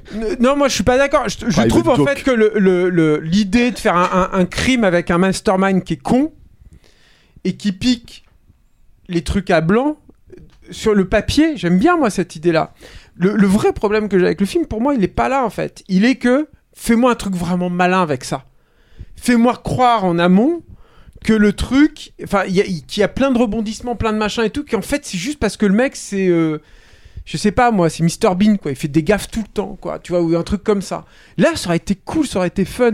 Mais c'est vrai qu'au bout d'un moment, en fait, c'est ça le Ouais. plus- pour moi le plus gros crime en fait de, de ces films-là, c'est que, enfin surtout de celui-là, c'est que au bout d'un moment, c'est pas très fun en fait. La, la résolution, elle est fun juste sur des petits trucs parce qu'il te fait brûler la Joconde, parce que et encore. Ouais, ça, c'est- pareil. Moi, ça, moi, ça pas m'a- très rigolo, euh, ça, Moi, j'ai pas trouvé ça drôle du tout, mais bon, bref. mais mais euh, non non mais d'accord mais bon c'est c'est je sais pas c'est sur les, les quelques trucs et tout et euh, et, c'est dommage parce que moi je trouve que par contre à l'inverse de, de Stéphane je pense que l'idée même initiale est pas in- est pas inintéressante en fait Tu- c'est ça que- moi c'est le truc quand j'ai vu ça et quand j'ai commencé à comprendre ça je me suis dit ah oui pourquoi pas? Mais montre-moi ce qu'il va y avoir et le problème encore une fois c'est que t'as ce truc de la balle arrêtée là-dessus t'as le truc de la de la de la comment dire de la jumelle quoi putain Ouais, sans ouais, mais déconner Alors quoi. ça, ça, ça, ça marche pas du tout. Mais Mais ouais, c'est mais pas seulement ça, c'est c'est- qu'en fait le problème c'est que ça peut pas marcher tout court à mon sens. hein. C'est pour ça que moi je peux pas être satisfait, en tout cas même à moitié, parce qu'en fait à un moment donné ça démontre les limites du gars. Et le problème c'est qu'en fait soit tu te mets au niveau de ta supposée intelligence, comme tu l'as dit Julien, c'est un mec qui pense qu'il est plus intelligent qu'il ne l'est vraiment, soit tu te mets au niveau de ta supposée intelligence, soit tout s'écroule. Et en fait le problème c'est que, et, et bon là sur un truc comme ça ça pardonne pas, parce que c'est des mécaniques, hein. c'est pas pour rien en fait si tu veux qu'Agatha Christie, tout le monde lit ça, que 70 ans, 80 ans après que c'était écrit. la quoi, merde 100 en chez. Agatha Christie. hein, tu sais. Oui, mais j'ai pas dit le contraire. Enfin, après, t'as des romans qui sont restés, quoi. Tu as des classiques. Et le truc, si tu, moi, je sais que moi, ma lecture de Deep justement, enfin, il était Les 10, tu cinq vois. classiques. C'est, c'est littéralement, en fait, quand j'étais gamin, c'était un truc qui m'avait scotché, quoi. Quoi. Et, et en gros, euh, le truc. D'ailleurs, j'ai que- cru que ça, ça serait un dit vinaigre, moi, le glace onion. Et, tu vois, les, isoler les gens euh, et puis qu'ils meurent les mais uns ça après serait les autres. tellement, en fait, ça serait Et, tellement euh, bien en fait bah que oui. quelqu'un reprenne cette structure pour de vrai. Et en fait, parce que là, là, je crois que le dernier, dernier film que j'ai vu qui, faisait, qui tentait de faire ça, faire ça, c'était un film encore plus mongol que n'importe quel Ryan Johnson. C'était euh, Sabotage là avec euh, Schwarzenegger où c'était la structure de Deep Tinaigre mais euh, dans un film d'action euh, à Los Angeles et tout. T'avais pas ça dans Detox? Ouais, c'était encore avant. ouais. Mais, mais, mais, et donc voilà, pour moi, en fait, si tu veux, ça pardonne pas. C'est-à-dire que c'est des mécaniques. des références quand même. Ouais. C'est des mécaniques. ça. Donc en fait, donc en fait, si tu veux, euh, voilà. On peut aussi vous parler du crime de Roger Ackroyd. Pardon. Non mais tu parles tellement Ouais, longtemps. ouais, ouais, voilà. Non mais c'est vrai, on a trop parlé de ce film. Allez-y si est-ce que, ça valait vraiment le coup qu'on parle aussi longtemps de ce film? Bah, c'est- en fait, mine de Bah, c'est rien. un film événement quand même. Voilà, c'est ça. C'est-à-dire que mine de rien, Et comme puis ça c'est intéressant de parler de ce Noël, personnage comme ça aussi. Je trouve que pas, il y a pas grand monde parce qu'il dégage une espèce de capital sympathie, comme je le disais. Il a ce truc de grand cinéphile, ami de tous les autres cinéphiles, comme beaucoup en fait d'autres se sont positionnés comme ça depuis euh, la, on va dire le début des années 90 à peu près. Mais bon, ça a commencé les films buff, ont commencé à la fin des années 70 en réalité, mais ils sont devenus des vraies figures populaires, disons au début des années 90, avec évidemment Tarantino en première ligne et tout. Donc il a tout un tas de trucs et tout comme ça. Et je trouve que c'est vrai que c'est pas si facile que ça en fait de. de... Enfin moi j'ai mis un peu de temps en fait à voir vraiment le, le problème de ce mec là. Je l'ai pas vu avec Brick, je l'ai pas vu avec euh, Looper. avec Looper et j'ai commencé à le voir avec les, les derniers Jedi mais euh, bon je me disais voilà on, on verra Il a bien. pas fait un film entre les deux. que, ce que Et tu dis, il avait dû en faire un. ce que tu dis, Steph, sur le fait que c'est un petit malin et qu'il se croit plus intelligent que tout le monde. euh, moi, j'ai si repéré, j'ai- une Clémence. scène dans le film qui me fait beaucoup penser à ça. Euh, au début, quand le milliardaire fait sa tirade euh, en expliquant euh, à Benoît Blanc que euh, avec, avec son, groupe, ils font des choses et ils cassent les choses, c'est les disrupteurs, et qu'au bout d'un moment, plus personne ne les suivra. Moi, j'ai revu le film, enfin, je l'ai pas revu en entier, mais j'ai rematé le début tout de suite après l'avoir terminé. Parce que j'aime bien euh, triturer ça dans tous les sens, j'aime bien les escape games. Et toute cette tirade-là, en fait, si tu la lis, à dire là-dessus. euh, si tu la regardes euh, en, en- je, je pense que en fait il parlait de lui-même le réalisateur dans cette tirade là Bien et sûr, qui- mais- et- et qu'il dit voilà je vais vous emmener Oui, loin mais sauf qu'il s'en rend pas compte, en fait. Alors, non euh, je non pense seulement- que c'était écrit et qu'il explique Hmm. que euh, il- finalement il va brûler la Joconde et là les gens ne le suivront plus parce qu'il que- s'attaque vraiment à une icône et il a l'impression d'être très subversif en disant ça et il cache ce message dans le discours du Mais moi, pour moi, il y a un problème en fait avec le. Alors, je, je je veux pas faire le couillon moral hein, là-dessus, je m'en fous, c'est un film hein, à la fin, tu vois. Mais pour moi, en fait, si tu veux, c'est le truc littéralement le plus grave qui arrive dans le film. C'est-à-dire que tu as littéralement une, une, une œuvre euh, célèbre euh, qui représente en gros, euh, si tu veux, une fraction de l'humanité, quoi. Ouais. Et en gros, bah si. On a beaucoup exagéré. ça. Ouais, c'est vrai, mais tu vois. Et, et en fait, on te la crame comme si c'était rien, juste pour dire qu'on peut la cramer, genre dans un espèce de mouvement punk à deux balles, tu vois. Mais, mais en fait, moi, j'ai envie de dire, mais il est complètement con ton film, vraiment. C'est-à-dire que, en gros, c'est c'est un enjeu, ça. Que tu le veuilles ou non, par le fait que tu utilises cette, cette euh, spécifiquement. Si c'était un truc complètement fictif, on dirait, ok, il nous a mis en place le truc, c'est un truc fictif, ça existe, c'est une... mais là, il prend une vraie œuvre d'art, tu vois. Donc le problème, si tu veux, c'est que c'est encore un truc de petit malin, parce que fondamentalement, moi, qui suis peut-être un peu, euh, tu vois, euh, psychorigide, je me dis, mais il est en train de brûler la Joconde, ce con. Tu vois, donc ça a forcément des Oui, conséquences. le, le côté subversif, c'est pas, pas grand chose à faire dans ce film en fait. Non, et en plus, enfin, le truc, c'est que, en fait, excusez-moi, mais taper sur Elon Musk et Joe Rogan, c'est quand même pas le summum de la subversivité, c'est quand même deux gros. euh, Subversion. quoi. Subversion, merci. Tu vois, euh, c'est quand même deux bourricots, quoi, les gars, tu vois. Donc, en fait, si tu veux, ils sont, c'est pas, c'est c'est des cibles faciles. Il y, a un truc vois. marrant aussi, c'est avec ce truc de la Mystery Box là dont tu parles là au début. Où je me, je, je, euh, rétrospectivement, je crois que ça, moi j'ai commencé à avoir un petit truc, un problème avec ce- cette scène où en fait on te montre aucune des énigmes, quasiment aucune en fait. C'est que des faux trucs en fait. C'est que des machins où par des jump cuts et tout et des ellipses. En fait, il, il a, pas vraiment, il a pas créé vraiment d'énigme. Il te fait croire qu'il y a une énigme. Et ça, pour moi, hmm, c'est pas, c'est pas folichon. Moi j'ai une super conclusion. Vas-y, euh, Pierrick. Je pense que c'est plus un film de Ryan Reynolds qu'un film de Ryan Johnson. en fait. Pas mal. merci Mais Pierrick. quel talent Allez, la suite.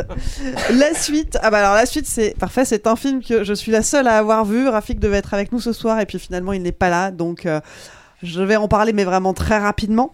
C'est Unicorn Wars qui est sorti en salle le 28 décembre, euh, réalisé par Alberto Vasquez, euh, qu'on connaît pour euh, Psychaonotas et Decorado.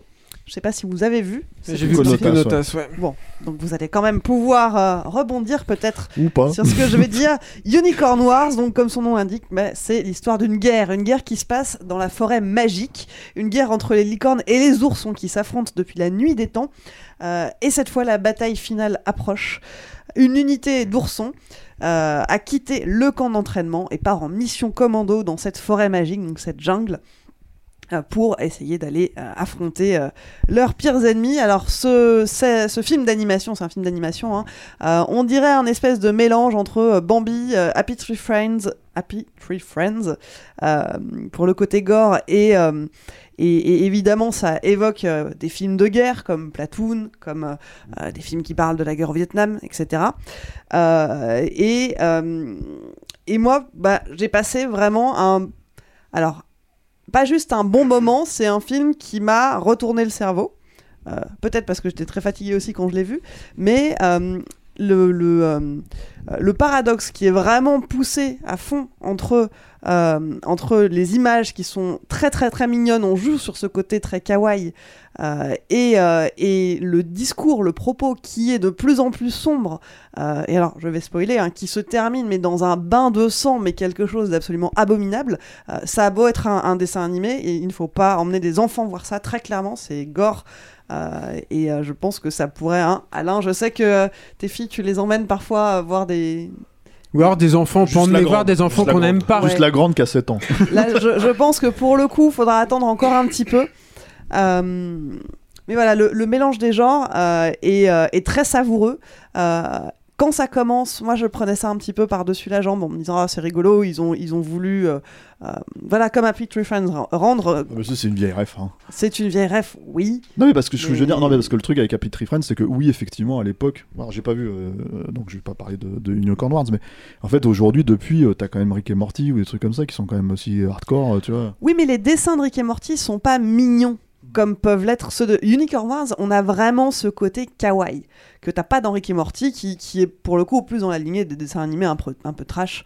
euh, Oui, d'Adult Swim. euh. d'Adult Swim, voilà, c'est estampillé adulte. Là, C'est pour dire que les gosses ils kiffent. Hein, si tu, si tu regardes juste l'affiche de Unicorn Wars, tu peux tout à fait emmener tes enfants le voir euh, sans savoir Mm. ce à quoi tu vas les exposer. Euh, Bon, après, il y a 4 salles hein, dans Paris. hein.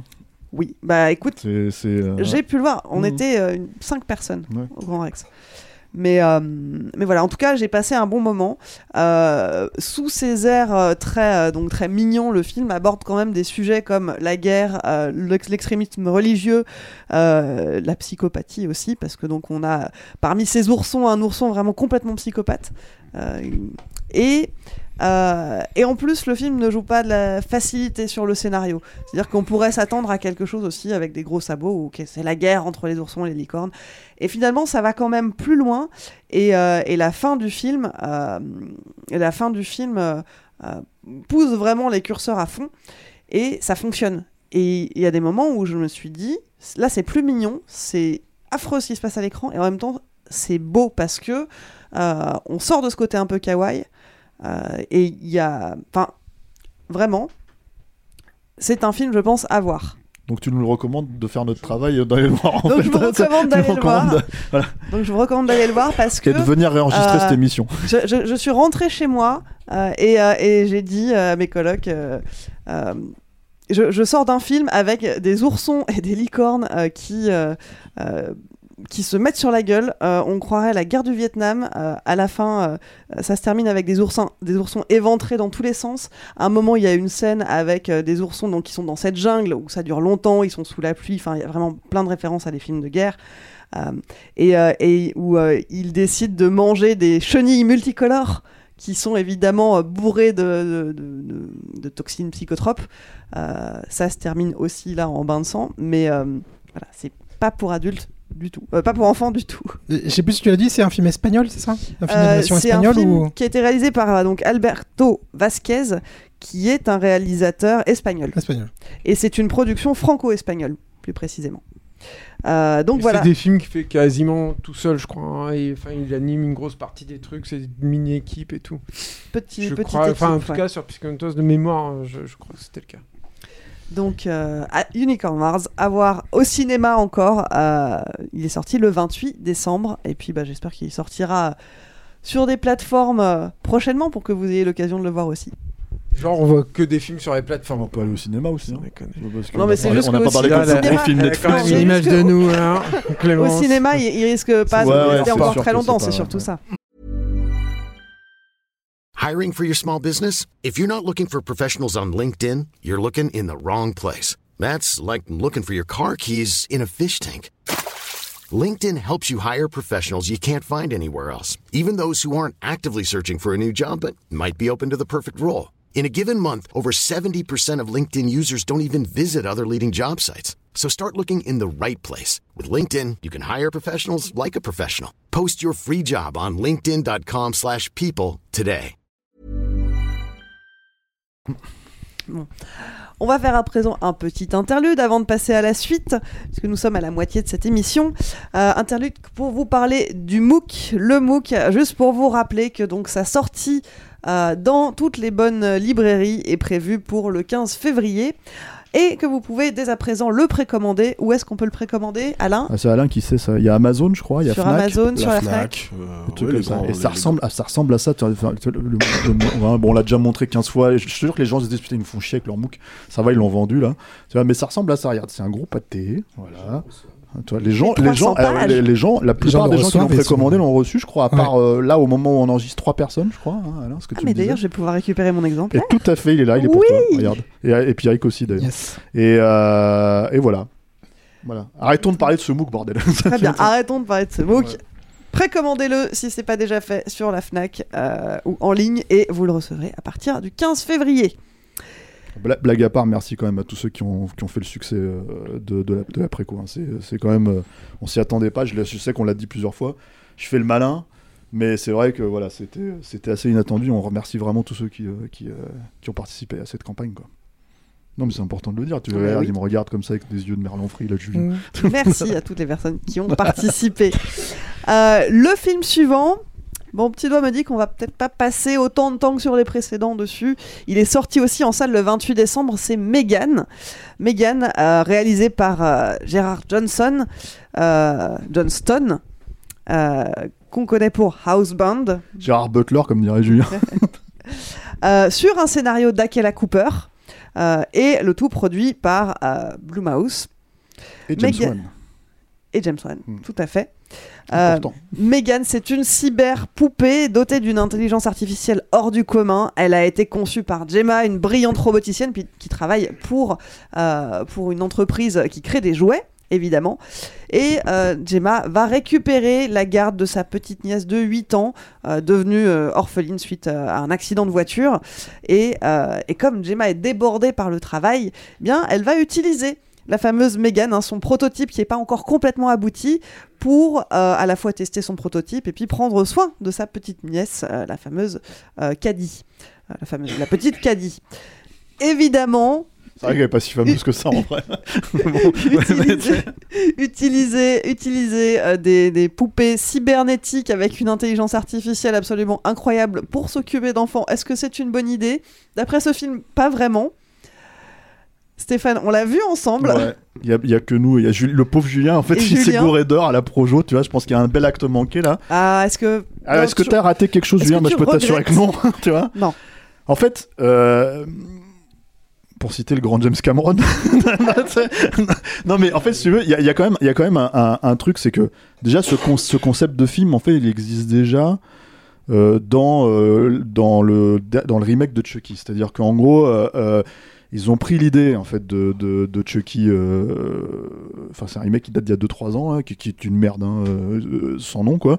Enfin, moi, je trouve personnellement. Euh, mais en gros, qui, qui reprenait l'idée en fait de la poupée tueuse, sauf que ça devient une espèce de. C'était une machine en fait, un jouet euh, vraiment en fait euh, euh, avec douté d'une IA ou un truc comme ça, quoi. Et, et en gros, bah, c'est le même concept. Donc, ce qui m'a vraiment surpris, c'est que en gros, ils font un pendant entre guillemets féminin, et je dis bien entre guillemets parce que ça reste une intelligence artificielle, quoi. C'est juste qu'elle elle est genrée comme ça en fait dans, dans, dans le film, quoi. Effectivement, pour traiter pas du tout du sujet de l'intelligence artificielle, ce qui est quand même assez génial parce que en fait, t'as envie de dire, mais en gros, en fait, ils s'en débarrassent complètement. C'est-à-dire que comme la poupée est pas terminée, bah de toute façon, ça merde. Mais c'est pas de la faute de l'IA, hein, c'est juste qu'on n'a pas implémenté tous les, euh, tous les bons euh, protocoles et voilà, c'est réglé. Euh, comment dire Et là, tu te retrouves en fait avec un film où effectivement, bah, c'est l'histoire d'une poupée tueuse entre guillemets. Je dis bien entre guillemets parce qu'elle tue pas grand monde. hein. Ah, elle dire. cherche à défendre euh, la petite fille à laquelle elle est liée. Voilà, mais du coup, en fait, effectivement, euh, le plus gros thème peut-être le moins intéressant parce que je pense que il me semble que en fait, euh, il a été quand même débattu euh, assez régulièrement dans l'histoire, on va dire, hein, si tu. Euh, c'est est-ce que en fait, on doit abandonner les gosses à une éducation, euh, tu vois Et ce que t'as envie de dire, mais on s'en fout de ça. Enfin, je veux dire, ce sujet, il a déjà été rebattu. hein, T'as beaucoup plus à faire avec, ta thématique, quoi. Donc ça, ils le font pas même si les mecs se piquent, parce qu'il faut, faut quand même. C'est pas juste un, truc de poupée tueuse à la Chucky, en fait. C'est-à-dire que les mecs se piquent littéralement de citer, c'est pour ça que je cite le patron, quoi. Terminator et Robocop. Parce que James Wan. En fait, c'est-à-dire que en gros, euh, moi je vais mettre le réel de côté, j'ai pas vu Housebound, il paraît que c'est sympa. C'est un tout petit film, euh, comment dire, euh, qui est sorti en vidéo et tout. Il paraît que c'était très sympa. Moi, je... Housebound. Ah, super. Voilà. C'était un petit film euh, néo-zélandais. Voilà. Euh, un, un film de, de, de maison hantée et tout. ah, c'était, c'était excellent. Fait avec deux, francs trois six sous, ouais. Et aidé euh, in extremis d'ailleurs par Peter Jackson euh, et, et les mecs de Weta et tout. Ah, je vous, je le recommande. ré- hein. réputation, Ah ouais, je vous le recommande. C'est vraiment super, Osborne. Alors le mec en fait il s'est bon il s'est chié là apparemment sur celui-là tu vois. Mais j'ai envie de dire il s'est chié. Euh, j'ai vu des copains parler un peu du film sur Twitter en disant Ah, il y a un truc un peu déviant euh, parce qu'effectivement t'as James Wan en fait dans, la boucle. James Wan faut, faut peut-être citer euh, enfin les gens savent qui c'est mais en gros c'est quand même un comment dire un geek qui a réussi à faire à faire du cinéma d'horreur qui en fait est un vrai geek de cinéma. Donc en fait il cite les genres euh, comment dire en question quand il s'attaque à un film de poupée. Enfin euh, voilà en gros euh, quand il s'attaque à un film sur l'IA il sait que ça vient de Robocop il sait que ça vient de Terminator il le, dit ouvertement ce que ce que par exemple le, remake de Chucky ne fait pas hein, tu vois je veux dire donc voilà mais en fait ce n'est pas suffisant pour comment dire justifier en gros finalement ce qui est un film d'horreur PG-13 euh, et encore si tu veux C'est-à-dire que c'est une poupée tueuse, mais elle tue pas tant de temps de monde en fait, elle tue un chien au début. Euh, elle euh, tue euh, la maîtresse du chien, mais en fait avec en la en la- en l'arrosant avec Elle la carchérise. Ouais, la carchérise, tu vois. À un moment donné, il y a une espèce de scène. Je, je citais les scènes. en fait, elle pousse un gamin. Alors ça, ça, ça, ça, j'adore. C'est un de ces trucs en fait qui est un peu bizarre du film, c'est que Comment tu filmes une poupée comme ça? C'est vraiment la question qui se pose, tu vois. C'est-à-dire que là, ils ont pris à la fois une actrice, ils ont pris à la fois en fait l'animatronique, ils ont pris à la fois tout un tas de trucs et tout. Et en fait, le problème, c'est comment tu la filmes en tant que personne, tu vois. Et en fait, ça devient presque une parodie en fait euh, de, ce truc-là, ce qui fait que on, se retrouve avec l'effet inverse voulu, c'est qu'elle est filmée à un moment donné comme une blonde coquillette dans cette scène, notamment dans la forêt. Et en fait, la scène est ridicule parce que c'est une naine de, d'un mètre dix, tu vois, en gros, qui, qui court derrière un gamin qui fait deux fois sa taille, si tu veux, qui, qui lui met une espèce de, comment t'appelles ça, euh, de trouille absolue, si tu veux. Euh, alors j'imagine parce qu'en J'ai fait- envie de le voir. d'un non, mais, non, mais j'imagine. Non, mais, non, mais- non, j'imagine qu'en fait, euh, bah, en fait, t'es dans la séquence, tu te dis putain, mais c'est une poupée qui parle, c'est pas normal, c'est une poupée qui vit, c'est pas normal, tu vois. Mais là, en fait, les images que tu vois avec le filmage et tout ça, ça te renvoie à toute une imagerie de cinéma, si tu veux, qui est euh, entre guillemets dévoyée, quoi. C'est-à-dire qui est entre parodiée à, l'extrême de, du truc. C'est-à-dire que, ouais, ouais, moi, moi je l'ai vu, en fait, effectivement, que tu es en train de te référer à, à Surfroid, je le vois, tu vois, je, je dis pas le contraire, tu vois, mais c'est ridicule, tu vois, parce que ça reste une petite poupée. faut savoir ce que tu filmes, en fait. Et le problème, c'est que donc, et en plus, dans cette scène-là, si à la limite, il transcendait cette scène en faisant une vraie scène de meurtre, tu vois, c'est-à-dire quelque chose d'assez euh, d'assez graphique, assez machin, ce qu'il ne peut pas vraiment faire avec le PG-13, mais tu peux au moins jouer sur l'intensité ou quelque chose. Non, il le fait pas, c'est encore un truc où en fait elle pousse le gars en fait à sortir sur le coin de la rue, et le mec se fait rouler dessus par une bagnole. Donc en fait, si tu veux, c'est c'est euh, euh, c'est- en fait, tout, tout est euh, problématique parce qu'en fait tout, tout était là pour être mis en place pour te dire ok on va faire un film sur l'intelligence artificielle sur la connexion entre l'humain et euh, comment dire euh, et, euh, et la machine sur tous ces trucs là etc etc tout est là Et il pourrait y avoir des choses intéressantes parce que la, la- la petite fille qui donc est liée à la, à la poupée et qui à un moment commence elle-même à devenir agressive et ne veut pas être séparée, il y avait quelque chose aussi à Ouais, faire de ouais, ce tout à fait quoi. Et en fait, en gros, bah c'est complètement saboté. Un, je pense par euh, l'espèce de pseudo jeunisme euh, du film, on va dire. C'est-à-dire que cette espèce de côté euh, film d'horreur pour gamins de 8 ans quoi. Euh, Il y a une scène qui plaira à Julien, je pense. C'est- C'est-à-dire, c'est une scène, en- je vois qu'il Ah. tourne la tête, où elle se met à faire une espèce de danse complètement. What the fuck là tu vois dans un couloir si tu veux pour courir derrière un gars ou d'un seul coup en fait ça devient une espèce de bête qui se met à marcher euh, au sol enfin tu sais ça devient une espèce de truc tu te dis mais qu'est-ce qui se passe tu vois? Je veux dire euh, Voilà, moi, ça m'a fait penser. Enfin, pour moi, c'est des références à tous les euh, euh, The Grudge euh, et à le cinéma japonais. bien sûr mais qu'est-ce encore, se- encore une fois qu'est-ce que ça fout Mais ah oui, non mais j'ai pas dit que c'était Ça fait cohérent. moins, hein. moins envie que le, truc de non, la mais, non, mais parce qu'il faut voir, il faut, faut voir la scène. Et, et je dis, et pourquoi j'ai cité James Wan? Parce que je sais qu'il y a quelques déviants, ils se reconnaîtront, ils nous écoutent, euh, c'est des copains, qui disent c'est du niveau de malignante et tout ça. Ah, non, non. Le, euh, le mec qui a fait ce film, donc Gérard Johnston, tu vois, pas Gérard Butler comme dirait Julien. En fait, euh, Gérard Johnston, tu vois, a, comment dire, euh, n'a pas, il n'est pas au niveau du roi, tu vois. Parce que James Wan, moi, tu vois, je déteste son cinéma, mais je dois avoir reconnaître que en fait, euh, il y a un film qui est sorti l'an dernier qui s'appelle Malignante, où faut se torturer une petite heure et demie un peu gogol naze et tout, tu vois, pour un quart d'heure final absolument dantesque de conneries abyssales, tu vois. Mais vraiment, enfin, un point où c'est extraordinairement réjouissant. Je peux même pas raconter, c'est impossible à raconter, tu vois. Mais les gens qui l'ont vu savent. Les gens qui l'ont vu savent, je sais, pas. En Ils fait, ils sachent. savent, tu vois, ils sachons. Et en fait, si tu veux, en gros, c'est, voilà, malheureusement, je- j'espérais éventuellement pouvoir voir ça dans dans, dans Megan, Trois Gann, tu vois, tu vois. Et en fait, si tu veux, hein.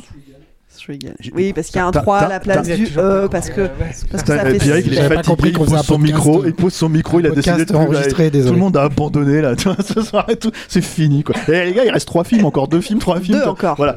Donc on va faire court. Euh, euh, non, j'aurais espéré, j'aurais espéré qu'il y aurait un moment de mongolitude absolue comme ça, et malheureusement non. Non, non, ça reste vraiment dans les clous. Euh, du coup, c'est vraiment mauvais, moi je trouve, hein, personnellement. Et puis c'est vraiment. En fait, il y a, y l'ami Arnaud Bordas qui me dit Putain, il y a ma fille qui me fait chier, vas-y, dis-moi est-ce que je peux l'emmener ou pas, j'ai pas envie de me taper ça. Mais... Et en fait, et en fait c'est euh, la petite Juju. hein.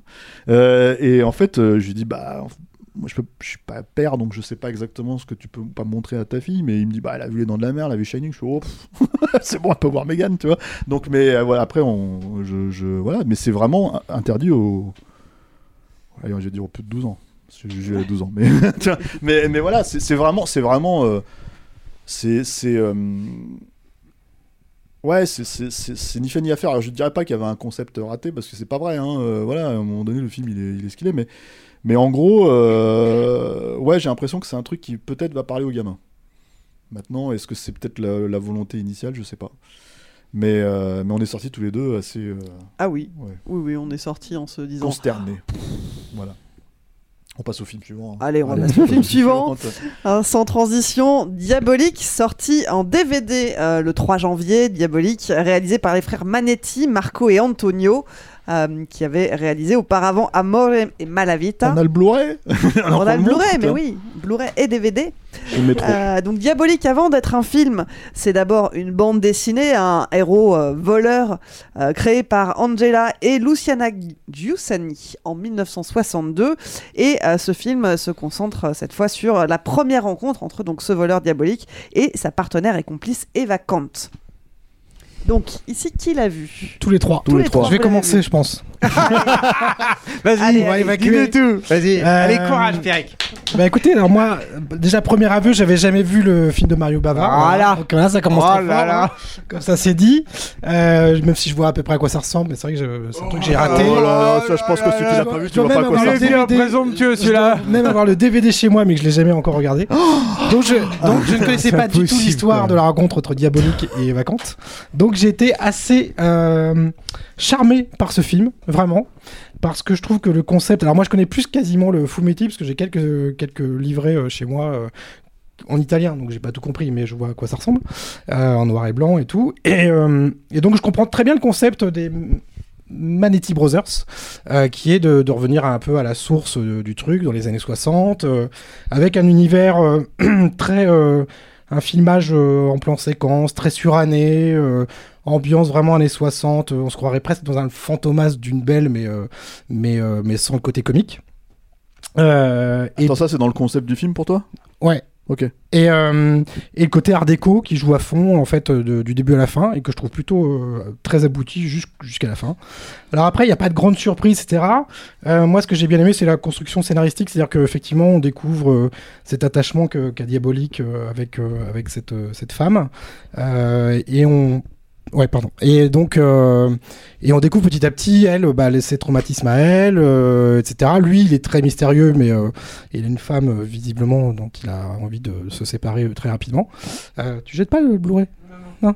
Et, euh, et donc j'aime bien la construction scénaristique et j'aime bien aussi les petits pics qui sont lancés à, euh, comment dire, à la, bah, la corruption italienne, euh, voilà, qui, nourrissent un peu le personnage de Diabolique qui lui-même euh, n'hésite pas à tuer des policiers, etc.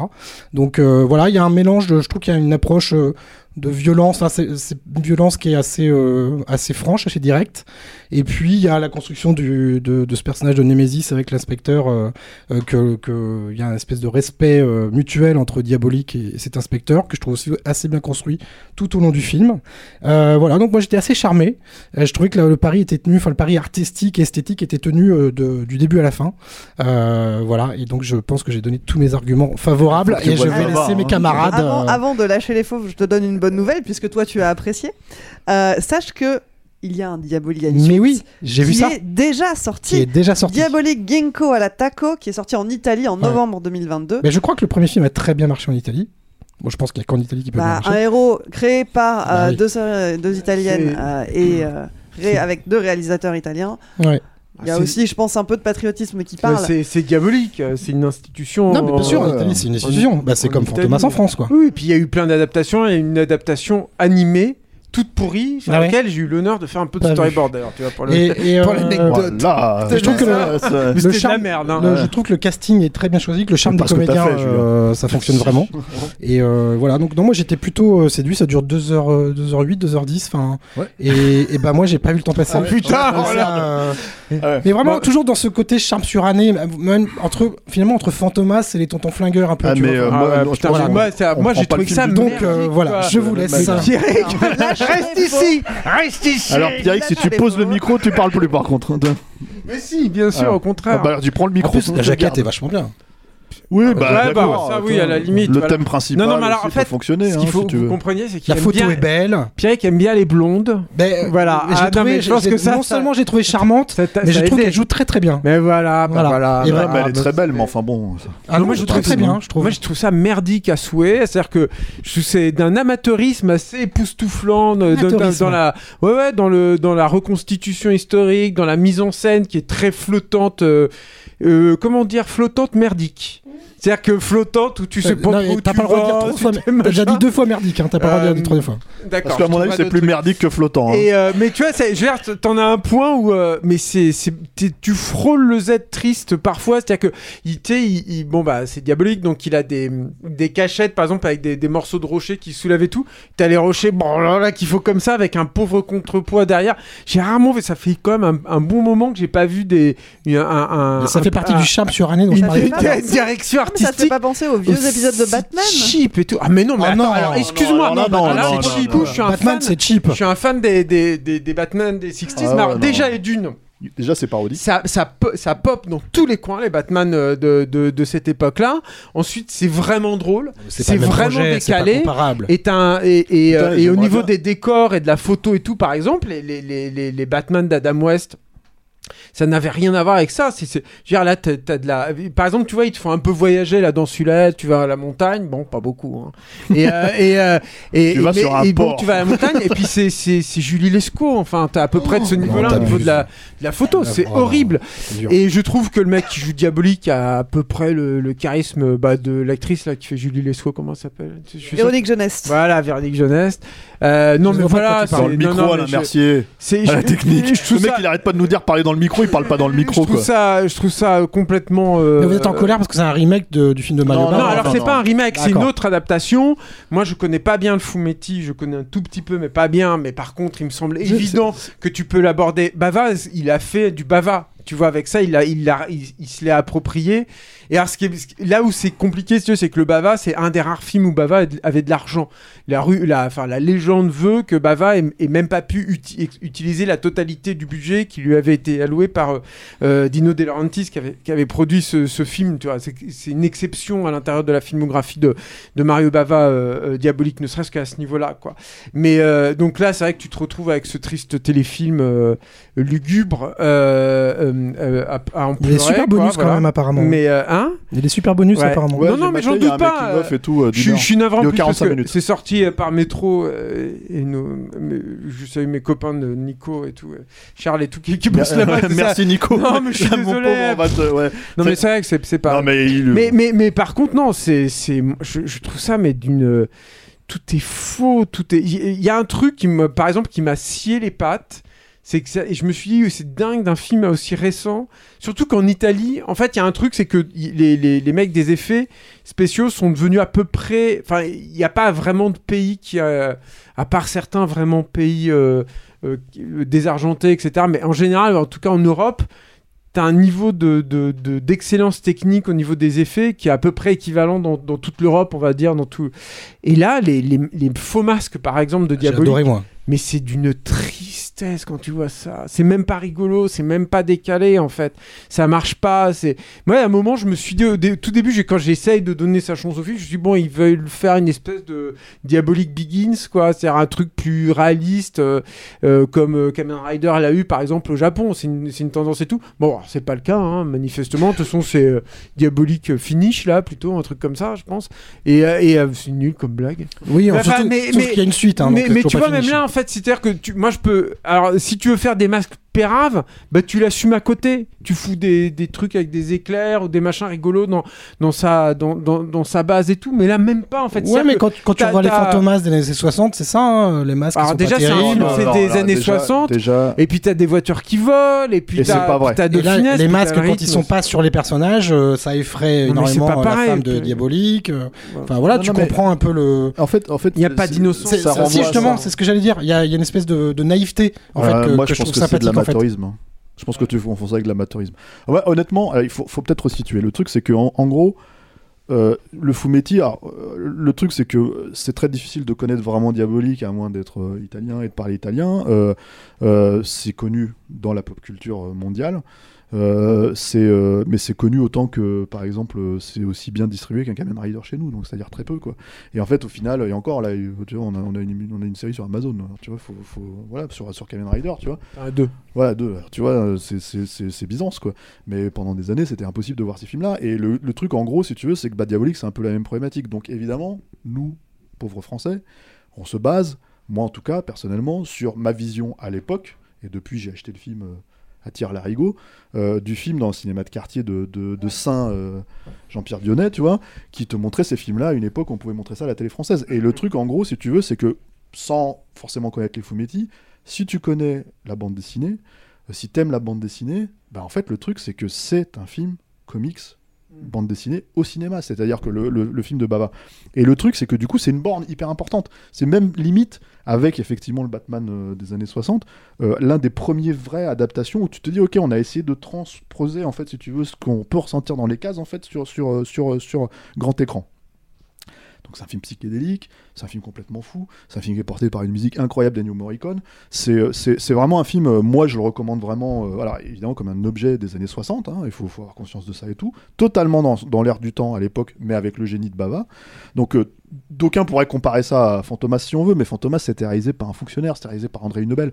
Donc c'était, j'aime bien, moi les Fantomas sont cool, hein, tu vois, ils, sont sympas, j'aimerais tellement qu'on fasse des films encore comme ça en France de temps en temps, tu vois, avec ce genre de, de côté pulp et tout, tu vois, mais il, reste que c'était des grosses comédies avec Louis de Funès que j'adore encore une fois je vais pas remettre le truc en c'est c'est pas tout à fait ça euh, Danger Diabolique Danger Diabolique c'est vraiment un film euh, hybride euh, comme t'en avais pas en fait quasiment à cette époque-là. Donc c'est pour situer l'importance que ça a, parce que mine de rien, eux ils le citent en fait dans les making of, tu vois, les Manetti Brothers, ils disent, ils- ils disent Maestro Mario Bava, mais oui effectivement Maestro Mario Bava n'avait pas adapté euh, Diabolique en comment t'appelles ça en, euh, de manière fidèle. Bon, la fidélité euh, de leur film là, c'est la même fidélité que, que, que comment il s'appelle Rodrigo là quand il fait Sin City quoi. C'est vraiment en fait si tu veux niveau ras des pâquerettes. Rodrigo. Rodriguez. Tiens. Au pays des merguez. Enfin voilà, j'ai même pas envie de le citer le gars. Tu vois, le truc si tu veux, c'est que c'est au niveau des pâquerettes. C'est vraiment au niveau des pâquerettes. C'est-à-dire que pour moi, le problème de ce film-là, c'est que justement, je trouve pas que ce soit un film. euh, je trouve que c'est aussi un film dans l'air du temps, mais dans le mauvais air du temps, tu vois. Celui qui sent bien mauvais, où en fait c'est filmé exactement comme tous les putains de films qu'on voit en ce moment, c'est-à-dire euh, euh, le même euh, truc qui capte le tungstène de comment t'appelles ça de la lumière, euh, euh, et, et même pour te dire c'est tellement filmé à mon sens. hein, euh, de cette manière-là, que c'est ce que je t'ai dit euh, hors antenne euh, tout à l'heure, tu disais, mais j'ai l'impression, en fait, il a fallu que je prenne 10 minutes avant de comprendre que ça se passait dans les années 60, tellement ça renvoie pas aux années 60, tu vois, au début. C'est-à-dire que, à part évidemment les coupes de cheveux et les bagnoles, tu vois, mais à la limite, Ouais, ça pourrait être- quatre voitures quand même Ouais, d'époque. ouais. Non, mais ça pourrait être le côté, on fait un truc rétro, mais tu vois, voilà. Et d'ailleurs, en plus, en vrai, tu pourrais tout à fait adapter Diabolique à aujourd'hui, hein, si tu voulais. S'il Oui, faut juste se poser le les questions intelligemment, tu vois. Mais eux, ils le font pas, et ils ils le font même pas, en fait, en, en- voilà. Donc, sans même forcément comparer, parce que le film ouvre comme le premier sur une poursuite en bagnole, hein, tu vois. Euh, bah, Forcément. forcément. tourné à, Ouais. à 20 km/h. Rien que ça, déjà, je me suis dit, il y a un gros problème. Les mecs, ils t'expliquent qu'ils ont tourné 10 jours dans trois, dans trois villes différentes. incroyable, Et tu fais, vrai. mais, mais quand comment, Mais c'est incroyable parce que cette Et- poursuite en voiture, ouais, t'as l'impression que c'est. Dans, je sais, me souviens dans Bruce Lee contre Superman, il y a une scène comme ça de poursuite en voiture très drôle parce qu'elle elle est tournée à 20 km/h comme ça, et le mec, allez, vas-y et tout. et, et là, en fait, aujourd'hui, t'as quand même les outils pour, pour gruger autour de ça, enfin pour travailler autour de ça, quand bien même ils ont des voitures de collection et puis tu sens qu'il faut pas, faut pas les Ouais, abîmer, la- tu vois, c'est ça la- le truc. La note d'intention de cette euh, course poursuite d'ouverture, c'est pas. Tu vas la défendre Mais oui, et clairement. Parce que moi j'ai compris courage. comme ça. Effectivement, j'ai remarqué que ça allait pas vite et que je pense que c'était fait exprès que ça allait pas vite. Enfin, c'était pas le but de mettre plein de tronches avec euh, une course poursuite. En plus, il y a, il y a le, Ah oui, y a le, la fameuse scène où il y y a son le, le, le, le- le béton qui, qui s'ouvre pour qui permettre vient de Mais, bah, c'est pas grave. Enfin, Mais en fait, voilà. c'est- Et en fait, le le, le, truc. point, le principe de cette poursuite, c'est de montrer que Diabolique à ce moment-là est prêt à tout, même à tuer des policiers pour. euh, ça Oui, donne oui, la note ne fait d'ailleurs pas dans le, dans le Mario Bava. hein, Voilà. Donc, euh, le- et après, on sait Mm. que quand il tue des policiers, ben, on... il les tue vraiment. Et il tue pas que des policiers d'ailleurs. Il tue le maître d'hôtel, enfin des choses Bien comme sûr, ça. mais, mais Donc tu dis qu'il est prêt à tout. Non, il tue. Dans, dans, le, dans le film, il tue. Mais le truc, Dans c'est la que... série animée qu'on avait faite, il tuait pas. Ah bah oui. Voilà. Du coup, on est quand même plus proche du fumétique. Euh. Oui, mais ça, que le Bava que t'as pas vu. Vas-y, ose le dire. hein. C'est pour ça que je vous demandais s'il y avait des clins d'œil ou des hommages à Bava. euh, Mais en fait, le truc, c'est que par la fin, encore une fois, c'est une, séquence d'ouverture avec une poursuite exactement comme dans, comme dans l'original. Mais euh, euh, en gros, si tu veux, euh, sans même aller euh, jusque-là, tu vois, la problématique, en fait, si tu veux, c'est que tu, tu- tu l'achètes cette histoire d'amour? Je veux dire, le problème, en fait, si tu veux, c'est que quand tu regardes ça le fait partie du charme tu veux. suranné du truc. Oui, mais quand, en fait, C'est-à-dire que, euh, comme, comme j'achète pas. le comme- charme suranné de deux, de, de deux personnes qui s'embrassent et t'as l'impression qu'ils se détestent. Bah, Enfin, non. c'est- tu vois, Non, c'est mais parce que c'était pas très bien joué à ce moment-là. Mais, euh, mais par exemple, Donc, ce est-ce que c'est le charme suranné ou euh, en fait, par contre, par contre, ce que j'aime bien, c'est la séquence où euh, le policier vient voir Eva Kent euh, au début et qu'on se rend compte plus tard qu'en fait c'était déjà diabolique. Euh, Putain, mais ça, tu mais le ça, grilles. j'avais pas grillé. moi. Oh putain, mais c'est vrai. Non, Pierre Mais j'étais dans la génial. naïveté du- de ce qu'on me présentait. Non, mais c'est génial. T'as reset ton cerveau de cinéphile en fait. Moi, je me suis laissé, euh, je suis rentré Ah, euh, ce dans cet là. esprit, je suis dans les années 60, je me laisse porter, euh, allons-y. quoi. T'avais pris de la Guillemot. drogue? Avant Non, non. Je C'est toujours un peu malade quand même. Ah Mais j'ai- mais j'ai pas dormi, j'ai suivi ça en deux Ouais, heures. j'ai mais- trouvé mais- ça, et- et en euh, fait, T'as moins dormi qu'à. Bardot, quoi. C'est quand même. Mais l'autre problématique, c'est que t'as des images clés. En fait, t'en fais ce que tu plus veux. malade à Bardot. Encore une fois, t'en fais ce que tu veux, mais t'as des images clés dans le bavard, en fait, par exemple, comme ce truc où ils sont, parce que c'est quand même deux. euh, Ça deux- manque. C'est vrai que deux là, cambrioleurs. de- Non, de- mais c'est quand même deux cambrioleurs de- génie. non mais c'est vrai que le cambriolage final manque un petit peu de charisme, on va dire. Euh, Mais en fait- pas- on n'est pas dans Die Hard, quoi, clairement. Non, mais sans même parler Mais, Die Hard, si tu veux, euh, ça, ça reste sur la même tonalité. Que ça Julie Lescaut. Ouais, j'ai jamais vu. Mais encore une fois, moi, j'irais même pas. En fait, j'irais même pas. Pour moi, c'est une série Netflix pétée. Tu vois, c'est vraiment, en fait, c'est un truc, euh, quand je vois ça, j'ai vraiment l'impression de voir une série Netflix. C'est-à-dire un truc, mais sans, enfin, délayé, tu vois, avec des scènes qui durent des plombs pour rien, tu vois. J'attends de voir la suite quand même. Je suis sûr que ça, ça. ça pétara dans Ouais. tous les sens. Bah, elle est déjà elle est plus courte. Elle fait 1h50 au lieu de 2h10, parce qu'il faut le dire que ça dure 2h10, quoi. Et je te dis, c'est ce que je disais, ça manque d'images clés. Je veux dire, encore une fois, je veux dire, te, te- euh, moi, je m'en fous. Il y, a- il y a quelques clins d'œil au Giallo quand même à noter. Ouais, La maison euh, de diabolique, il y a euh, un ou deux meurtres comme ça qui sont. Ouais, alors tu, qui tu sont crois que Bava il en a pas fait des clins d'œil au Giallo dans, dans son film, tu vois? Le mec il a inventé ça. Je veux dire, le truc, si tu veux, c'est que en gros, quand je parle d'images clés, je vais réussir à, à la placer quand même. T'as quand même ce truc où, encore une fois, que ce soit, non, mais que ce soit, que ce soit dans, dans euh, comment dire, dans la BD ou pas, je m'en fiche, tu vois. Mais en fait, le mec te représente l'amour des deux personnages, si tu veux, quand ils sont allongés en lit avec tout le pognon en fait dans lequel ils sont en train de dormir à moitié à poil, tu vois. Donc le truc, si tu veux, c'est que en fait, et là, on t'explique, on te définit les personnages en une image, tu vois. Donc euh, et encore une fois, parce qu'on parle, enfin, tu vois, je veux dire, on a parlé de formalisme avec euh, Inaritu, et putain, bah bah, si c'est pas un putain de formalisme, je sais pas ce que c'est, quoi, tu vois. Mm. Et le truc, si tu veux, c'est que en gros. Le mec était capable de te dresser des trucs comme ça en, en- en trois images que tu comprennes parfaitement que les mecs là ils sont incapables de faire. Là, moi, il y a moins de couleurs que dans un putain de Nolan quoi. Enfin, faut quand même le faire quoi. C'est très jaune.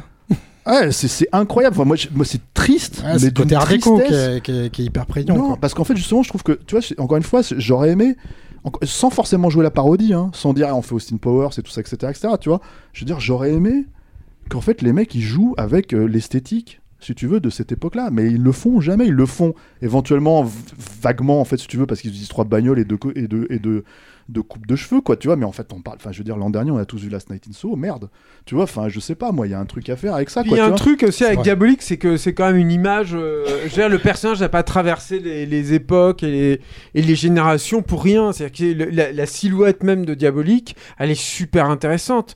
Moi, je, n'ai- je serais incapable de te donner une seule, de te citer un seul plan où tu vois le personnage en entier, euh, euh, en pied, tu vois, avec un Ouais, plan ça- un peu travaillé.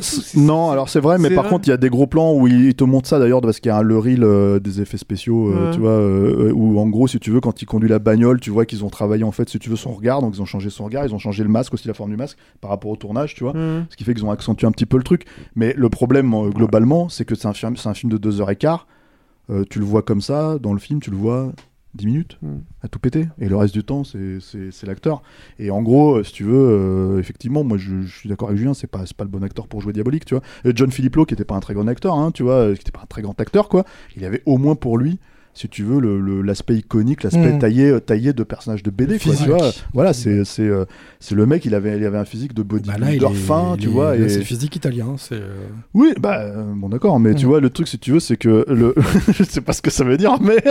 Non, mais c'est un acteur typiquement italien. quoi. Ouais, Enfin, ouais. c'est pas jeune fille. mais, mais, euh, mais, euh, mais voilà, donc, donc c'est- moi je trouve ça, en fait, et en plus les mecs le disent, Putain, ça fait des années qu'on voulait le faire, on a vraiment tout fait pour essayer de monter notre vision, etc. etc. Et tu dis, putain, mais quelle vision? Moi c'est ça le problème à la fin, c'est elle est où ta vision? Vraiment, c'est un truc, euh, tu vois, euh, c'est vraiment un truc, euh, ouais, c'est c'est pauvre, il n'y a pas de questionnement en fait vraiment d'où ça vient à part l'époque éventuellement et encore une fois je veux dire je pense qu'elle est pas vraiment retranscrite Euh, le Bava euh, lui-même est 3 milliards de, de- d'encablures dans la tronche, quoi, ça c'est sûr, tu vois.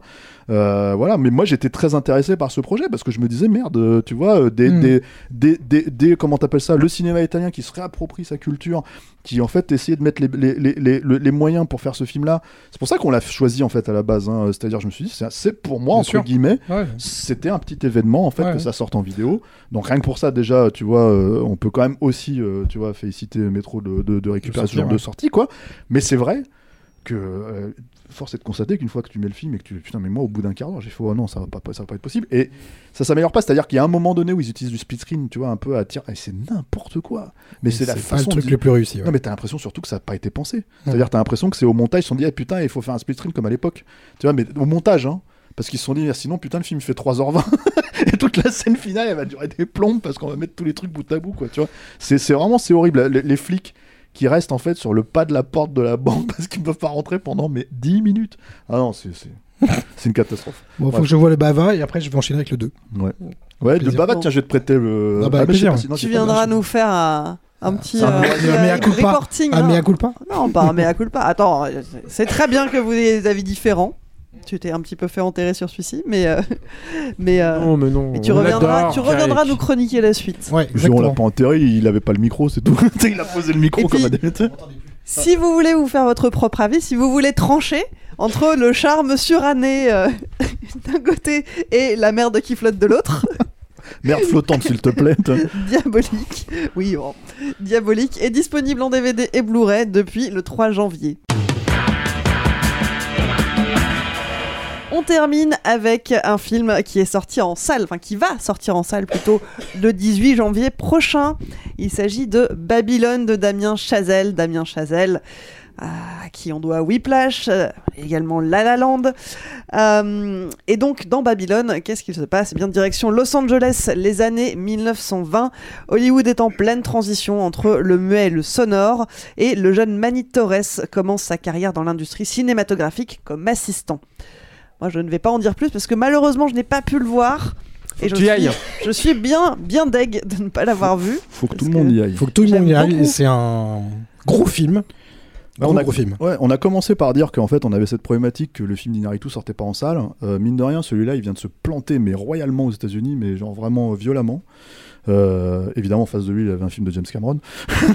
S'il fallait que je cite James Cameron. Ah, j'ai pas coché. cité. Ja- Putain, j'ai pas cité James Non. Cameron sur Diabolique, merde. Euh, D'ailleurs, il y a du James Cameron dans, euh, dans Babylone. Oui, c'est vrai. Mais ça, on va, on va, on va, on va y revenir.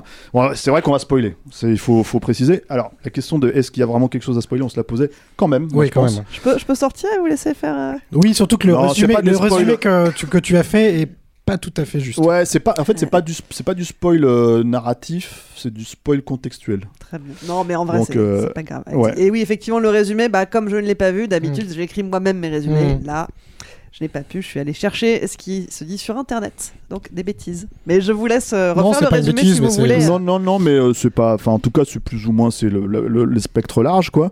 Euh, où on suit quelques personnages, une star euh, faite comme Brad Pitt, une, une starlette comme comme Margot Robbie. C'est un film choral. C'est un film choral avec un personnage aussi de comment dire euh, de jeune immigré mexicain qui en fait en gros euh, veut veut- c'est en- le, le- la part de pureté on va dire euh, toute relative hein, mais la part de pureté on va dire euh, de, de de, de ce monument de débauche, tu vois, au milieu de ce monument de débauche et de, dans la description en fait de ce qu'était Hollywood à l'époque, quoi.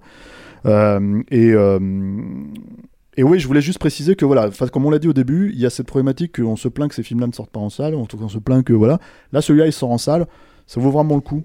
Je dis ça parce que moi-même, je suis pas forcément un énorme fan de Damien Chazelle. Je pense que c'est quelqu'un de très intéressant, mais je pense que c'est quelqu'un qui ne réussit pas euh, à tous ses coups. Pour moi, c'est son meilleur film, à mon sens. Euh, mes, mes amis seront peut-être pas forcément d'accord, mais c'est parce que j'ai pas, moi j'aime beaucoup Whiplash. Je trouve que c'est un bel exercice de style assez réussi et tout.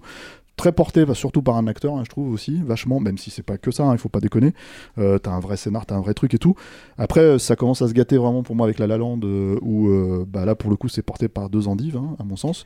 Et en fait, et l'autre problématique de First Man, qui était un film très intéressant, qui a réussi pour moi à me. Je resitue un peu où je me situe par rapport au gars. Euh, euh, qui avait réussi à me tirer une larme, donc je me dis, ça peut pas être totalement raté, c'est pas possible, tu vois. J'ai pas pu avoir été touché par le, la fin du film, par exemple. Euh, Alors qu'il y a toujours euh, les mêmes endives. Oui, mais bon, à la, à la limite. Utilisé à bon escient. Voilà, il est, on va dire, il est utilisé comme, euh, Bah comme, si. euh, Ah, comme je suis pas d'accord. comme son On n'est pas là pour parler de First. Man, mais il est, c'est clairement. Voilà, c'est ça. Il Et, est, c'est, il est, il est- c'est parfait quoi. et avec, comment dire, euh, une certaine ambition, on va dire. euh, euh, Certaine. Non, non, mais une, non, mais bah, une réelle Une- ambition, si une tu préfères. indéniable, Tiens, ouais. non, ouais, une réelle ambition, en fait, si tu veux, dans la narration et dans, dans ce que ça, comment dire, euh, dans ce que ça raconte de la psyché humaine, tu vois, sur ce personnage-là. En tout cas, le truc, en fait, si tu veux, c'est que là, tu te retrouves avec un film euh, énorme. Au sens où, euh, bah, tu vois, on parlait de reconstitution historique, on parlait de machin, enfin, tu vois, par rapport à Diabolique, quoi. Là, la reconstitution historique, elle bon, évidemment, c'est un film qui a coûté très cher, hein, c'est un film qui a coûté 80 millions. Euh, Ça a coûté que 80 millions. Ah, je, je je pense- 78 Finalement, millions. je trouve que c'est pas si Ah cher ouais, que ça, en non, fait. moi aussi je pensais que ça, Ouais. avait coûté beaucoup plus cher. Euh, Je pense que le problème, c'est qu'aujourd'hui, c'est très risqué en fait de sortir un film comme ça, et d'ailleurs, on l'a, on l'a constaté quoi. euh, et, Non euh, mais c'est tout à son honneur si ça a coûté que 80 Ouais, en millions. tout cas, c'est, ce que j'ai lu là quand, bon, euh, faut quand se vu. méfier euh, des budgets toujours. hein. C'est, ce que j'ai lu par rapport à justement au fait que le film s'est, vautré euh, pendant le week-end de sa sortie, parce qu'il a rapporté 3 millions, je crois, le premier week-end quoi. Ah, c'est- triste. Ouais, ouais, et, et, et c'est pour ça qu'en fait, on, vraiment, on insiste sur l'idée que si vous voulez, si le film vous intéresse, allez vraiment le voir en salle, ça vaut le coup, quoi. Euh, euh, et euh, donc voilà, donc il y a une espèce de, en fait, comment dire, c'est quand même un film qui démarre. euh, sur un éléphant qui chie littéralement sur la caméra, si tu veux. Donc en fait, en gros, à partir de ce moment-là, si le ton est pas donné, tu vois, si le point caca en fait de Julien Dupuis n'est pas atteint, tu vois, je veux dire, euh, je pense que euh, aucun film n'y arrivera. Et c'est assez marrant parce que c'est, moi, je pense que, tu vois, Julien disait je suis un bourrin quand il parlait d'Inaritu, tu vois, comme- Inaritu, et moi je trouve que c'est un vrai film de bourrin entre guillemets, Euh, un vrai film de gars qui veut en fait ruer un peu dans les brancards, ce qu'il ne nous avait pas habitué à faire, hein, mine de rien, euh, Mm. comment dire, euh, jusque-là Damien Chazelle, et grand bien lui en face. Je pense que en fait, il porte quelque chose en lui là-dedans. alors peut-être que mes comparses ne sont pas forcément d'accord, mais de ce que lui, il considère du cinéma et de ce que le cinéma, en fait, la façon dont le cinéma est traité aujourd'hui, et que quelque part, il y a un, je dirais pas, ce serait faux de dire qu'il y a un espèce d'élan kamikaze dans le film, euh, mais un peu quand même. Et qui, euh, qui est, comment dire, parce que en gros, si tu veux, dans tout ce que tu as résumé, dans l'idée de traiter en fait la jonction entre les années 20 et les années 30, qui les années 30 c'est quand même une, décennie qui est considérée par beaucoup de cinéphiles comme une des pires décennies de l'histoire d'Hollywood. hein. Euh, avant justement parce qu'en fait le truchement, en fait le passage en fait entre justement le le, le, Le muet et le le sonore. muet et le, et le parlant en fait a, a généré des problématiques si tu veux où d'un seul coup on perdait le langage du cinéma au profit du son et en fait ça devenait une espèce de béquille pour raconter une histoire et ça c'est très clairement montré dans le film hein. c'est-à-dire que tu as littéralement des personnages en fait de- d'acteurs qui sont très à l'aise dans le muet, qui sont très à l'aise. Il y a une, t'as l'orgie d'ouverture qui, bon, tu vois, euh, cumule, on va dire, euh, enfin Babylone, quoi, tu qui cumule vraiment en fait, en gros, euh, les déviances des personnages, tu vois, c'est-à-dire euh, il y a une golden shower au début, enfin, il y a, tu vois, euh, il y a des trucs comme ça, et après t'as le chaos, en fait, d'un tournage où t'as d'un seul coup trois ou quatre films qui se tournent en même temps dans le même, comment dire, Décor extérieur. dans le même décor extérieur, si tu veux, avec toutes les problématiques en fait euh, de, qui sont liées à chaque personnage, toutes les problématiques qui sont liées à chaque production, et l'idée en fait d'arriver à capter, euh, si tu veux, bah, le, c'est une expression anglo-saxonne, mais la foudre, euh, tu vois, dans, dans, comment ça, dans la bouteille en fait, le lightning in the bottle, quoi. C'est-à-dire vraiment le moment de cinéma pur, si tu veux, qui là ici est représenté par un papillon sur un coucher de soleil, tu vois. Donc je, je- je laisse les gens pour voir en fait ce que ça veut dire, quoi. Il y a toute Pas cette- seulement, il y a la pas seulement, euh, voilà. Mais tu vois, il y a tout un truc comme ça. Il y a la larme évidemment. Il y a tout un tas de trucs comme ça effectivement, où d'un seul coup en fait tous ces trucs sont condensés et, d'un- et plus tard en fait, euh, il va- il- quand le parlant arrive et, c'est un pa- et, et le parlant est comment dire euh, accepté par tous hein, comme une révolution euh, cinématographique, comme un, un- cap important en fait si tu veux dans, dans le média. euh, bah, tu te retrouves avec ces personnages-là qui sont totalement à l'aise dans ce chaos, finalement se retrouver dans une espèce de structure extrêmement ordonnée, si tu veux, extrêmement écrite, extrêmement préparée, où tu dois suivre tes marques, parce qu'en fait, tu es au-dessus du micro qui va capter le son, que tu as le preneur de son qui n'arrive pas à gérer totalement, en fait, si tu veux, les, les- les- les volumes et tout ça, etc. etc. Et que d'un seul coup, en fait, ces gens qui sont habitués au chaos, qui vivent dans le chaos, qui font ce métier, en fait, de forain dans le chaos, si tu veux, doivent se retrouver à être structurés, euh, engoncés dans une, euh, comment dire, euh, dans une, dans, dans une méthodologie en fait qui les dépasse parce qu'elle est différente. Et en gros, toute l'idée de, enfin moi je trouve que le film capte très bien à ce moment-là l'idée, si tu veux, que bah en fait euh, au cinéma tout est une affaire de méthodologie si tu veux obtenir des résultats et qu'en gros il, a fallu s'adapter à ce moment-là. Et comme je l'ai dit, c'est un cinéphile, hein, euh, comment dire, euh, Damien Chazelle, peut-être même plus que Ryan Johnson. et le truc, si tu veux, c'est que je pense qu'en fait, il a parfaitement scénarisé cette notion-là quand il parle en fait du changement drastique de, de, comment dire, euh, enfin, l'arrivée du son a induit un changement de qualité drastique en fait, si tu veux, dans les productions parce que les mecs se sont concentrés sur autre chose, quoi. Et quelque part, ça parle euh, d'une mort, si tu veux, par rapport à ça.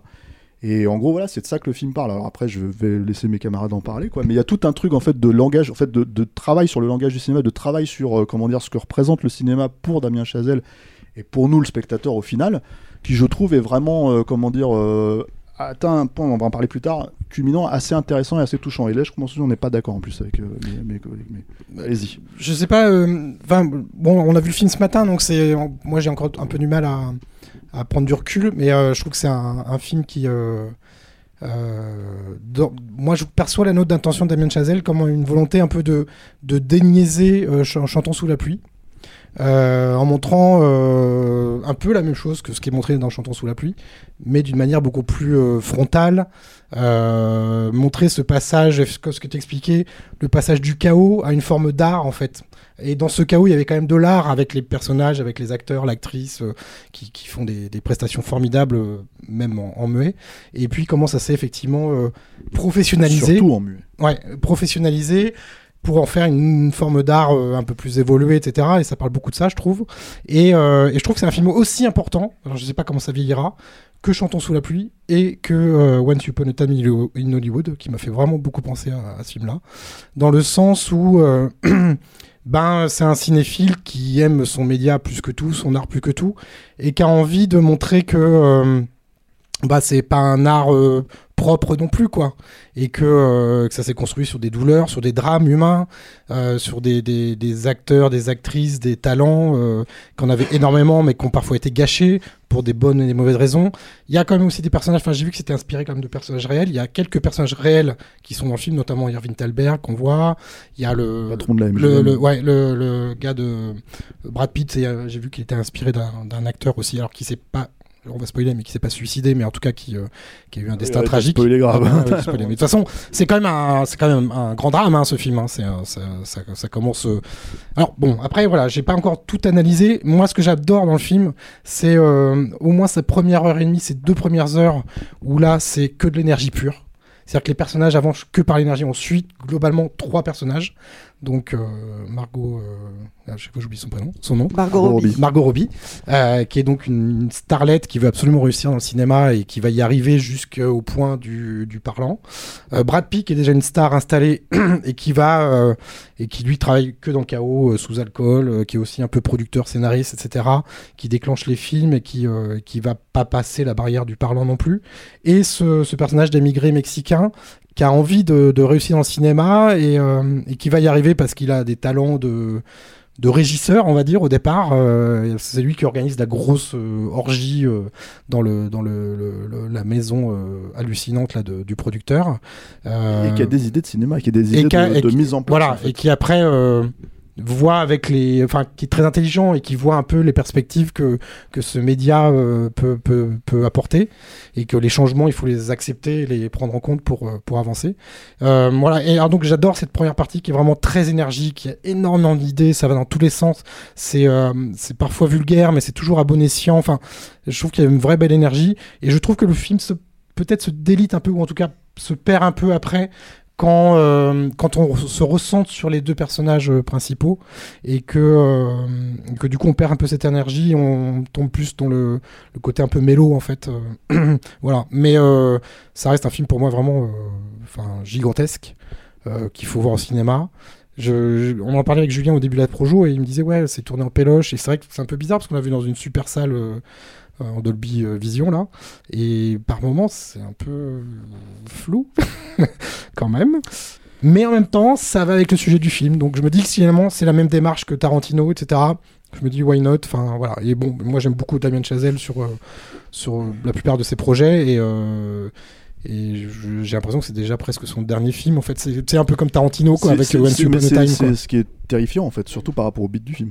C'est Ouais, surtout ça. ça. euh, tu, tu peux reprendre ton micro, hein, Julien, j'allais te laisser parler. Oui, parce que moi j'ai presque tout dit. Enfin, Stéphane a déjà beaucoup dit de choses et puis, euh, enfin voilà, moi j'ai j'ai apprécié vraiment euh, trop de choses pour qu'on puisse euh, en parler euh, trois heures, tu vois. Donc, euh, tu vas synthétiser, toi, Julien. Julien, tu est-ce que tu es, est-ce que tu es aussi enthousiaste Oui, que oui, tes tout à fait. Alors moi j'aime beaucoup euh, Damien Chazelle et moi je pense que le, le la clé, enfin en tout cas le sujet central de ces films, que ce qu'il- il parle toujours en fait de la même chose fondamentalement euh, Chazelle, qui est le le comment dire le, le compromis entre euh, le- enfin disons la question du sacrifice et de la passion. C'est-à-dire que c'est tout le temps ça en fait. C'est toujours des tensions là-dessus sur euh, sur euh, euh, Qu'est-ce que la passion euh, a de terrible et qu'est-ce qu'elle produit de magnifique avec toujours, enfin moi c'est comme ça en tout cas que je les ai perçus, euh, euh, un- une, conclusion qui est assez dramatique, c'est-à-dire en disant à la fin, mais c'est terrible en fait, c'est-à-dire que pour, pour accomplir ça, il faut que tu fasses ça, il faut que tu, tu, sacrifies ça.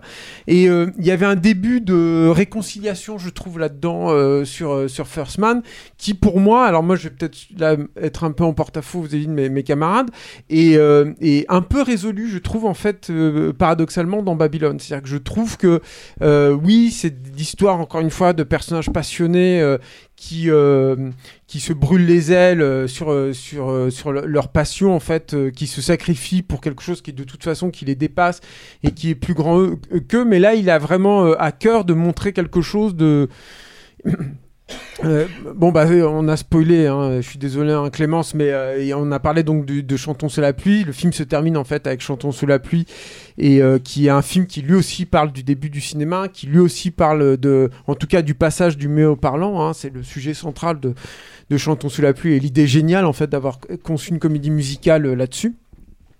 Et euh, mais c'est euh, évidemment une euh, sous le prisme de la comédie euh, colorée et, et pétillante. euh, pétillante. Faut pas que j'utilise ce- ce- cet adjectif que tu Suranné, aimes. cet adjectif. Non mais que tout le monde, euh, je vous emmerde, que tout le monde euh, que que voilà que qu'on connaît tous quoi. Et, le, le le le truc, c'est- c'est-à-dire que c'est t'as un personnage en fait qui revit, euh, qui a coupé avec le, cinéma et qui revit son expérience à travers ce film. Et tu comprends que à travers l'expérience de ce film et notamment l'arrivée de la chan- de, de, la chanson ch- de, de chanton phare de Chantons sous la pluie, Singing in the Rain, que il, en fait ça lui sert à la fois de catharsis et de compréhension de tout ce qu'il a accompli en fait tout à coup. Et euh, pour se terminer justement dans une espèce de maelstrom d'images qui te montre que de toute façon euh, tout ce qui s'est passé c'est naturel en fait. C'est à dire que c'est la vie euh, organique on va dire d'un art qui qui s'auto-dévore pour se réinventer qui stagne pour se réinventer et tout. Et je trouve que je pense que c'est là en fait où il parle de, du cinéma d'aujourd'hui mais qui parle en fait du cinéma tout- de toujours en fait. C'est-à-dire que on, on sait que le cinéma en ce moment, on en a beaucoup parlé, on en avait reparlé encore au moment de de- d'Avatar, euh, il, il est à un point euh, central en fait, c'est-à-dire que là il doit se réinventer, c'est-à-dire que ou alors tu peux être, euh, alors je suis désolé parce que je sais qu'ils adorent le film tous les deux, mais tu peux être dans un discours extrêmement passéiste en te disant je me réfugie dans une espèce de fantasmagorie euh, très ennuyeuse en plus à mon sens, qui est le, le discours de Tarantino sur Il était une fois à Hollywood, ou alors tu peux essayer de dire j'embrasse tout ça. J'essaye d'aller ailleurs et je trouve que notamment ce qui est très intéressant en fait de Damien Ce qui m'intéresse beaucoup moi dans, dans sa démarche notamment à la fin, c'est que le film se termine sur donc un maelstrom d'images qui est un peu euh, superflu, c'est-à-dire que je, trouve que dans, dans mon expérience du film, j'aurais pu m'en passer en fait de ça. J'avais compris ce qu'il ce qu'il voulait dire avec, avec l'expérience de Chantons c'est la pluie. Mais il y a quand même un truc qui m'a plu énormément dedans, c'est que il, il mélange là-dedans évidemment des choses qui sont relativement évidentes, c'est-à-dire qu'il parle de la nouvelle vague, il parle de 2001. euh, je- Matrix, Avatar. et- hein, et- mais voilà, il, met, il va jusqu'à Matrix et il va jusqu'à Avatar et c'est très reconnaissable et ça fait un- une espèce de choc en fait, euh, violent en fait. Parce quand que c'est un film méta. quand, quand tu vois le truc. Et, et, et, et en fait, le fait qu'il se place là-dedans te montre très bien là où, là où il place le curseur. C'est là où moi il m'intéresse aussi beaucoup, euh, Damien Chazelle. C'est-à-dire que il a ce truc un peu euh, de, de ce cinéphile, un peu, euh, moi que je qualifie un peu de réac. C'est-à-dire que, encore une fois, c'est un mec qui tourne avec, avec la pellicule à, l'ancienne, qui est attaché à certaines formes, à certaines utilisations en fait de, du cinéma un peu, un peu passé. tu vois, notamment dans la façon de filmer certaines scènes de danse de, de, de La La Land, etc. Mais il est aussi très tourné vers l'avenir à chaque fois. C'est-à-dire que dans La La Land, et ça, les gens n'ont finalement pas beaucoup parlé, mais il faudrait à un moment parler aussi de l'utilisation de, des effets spéciaux numériques dans La La Land. Ce serait intéressant, en fait. Il faudrait voir ce qu'il en fait aussi de, ça dans First Man, trucs, quoi. ouais. Donc, euh, donc, euh, et ça, moi, c'est là où il m'intéresse en fait, euh, Damien Chazelle. C'est-à-dire qu'il y a une vraie pulsion en fait de vie finalement quelque part là-dedans. Après, voilà. Alors ça, c'est pour le fond du film. Après, si je dois venir un peu plus sur le détail, il y a un truc moi qui me, déjà, en fait, je trouve que moi, les années folles, les années 20, j'a- j'adore ça.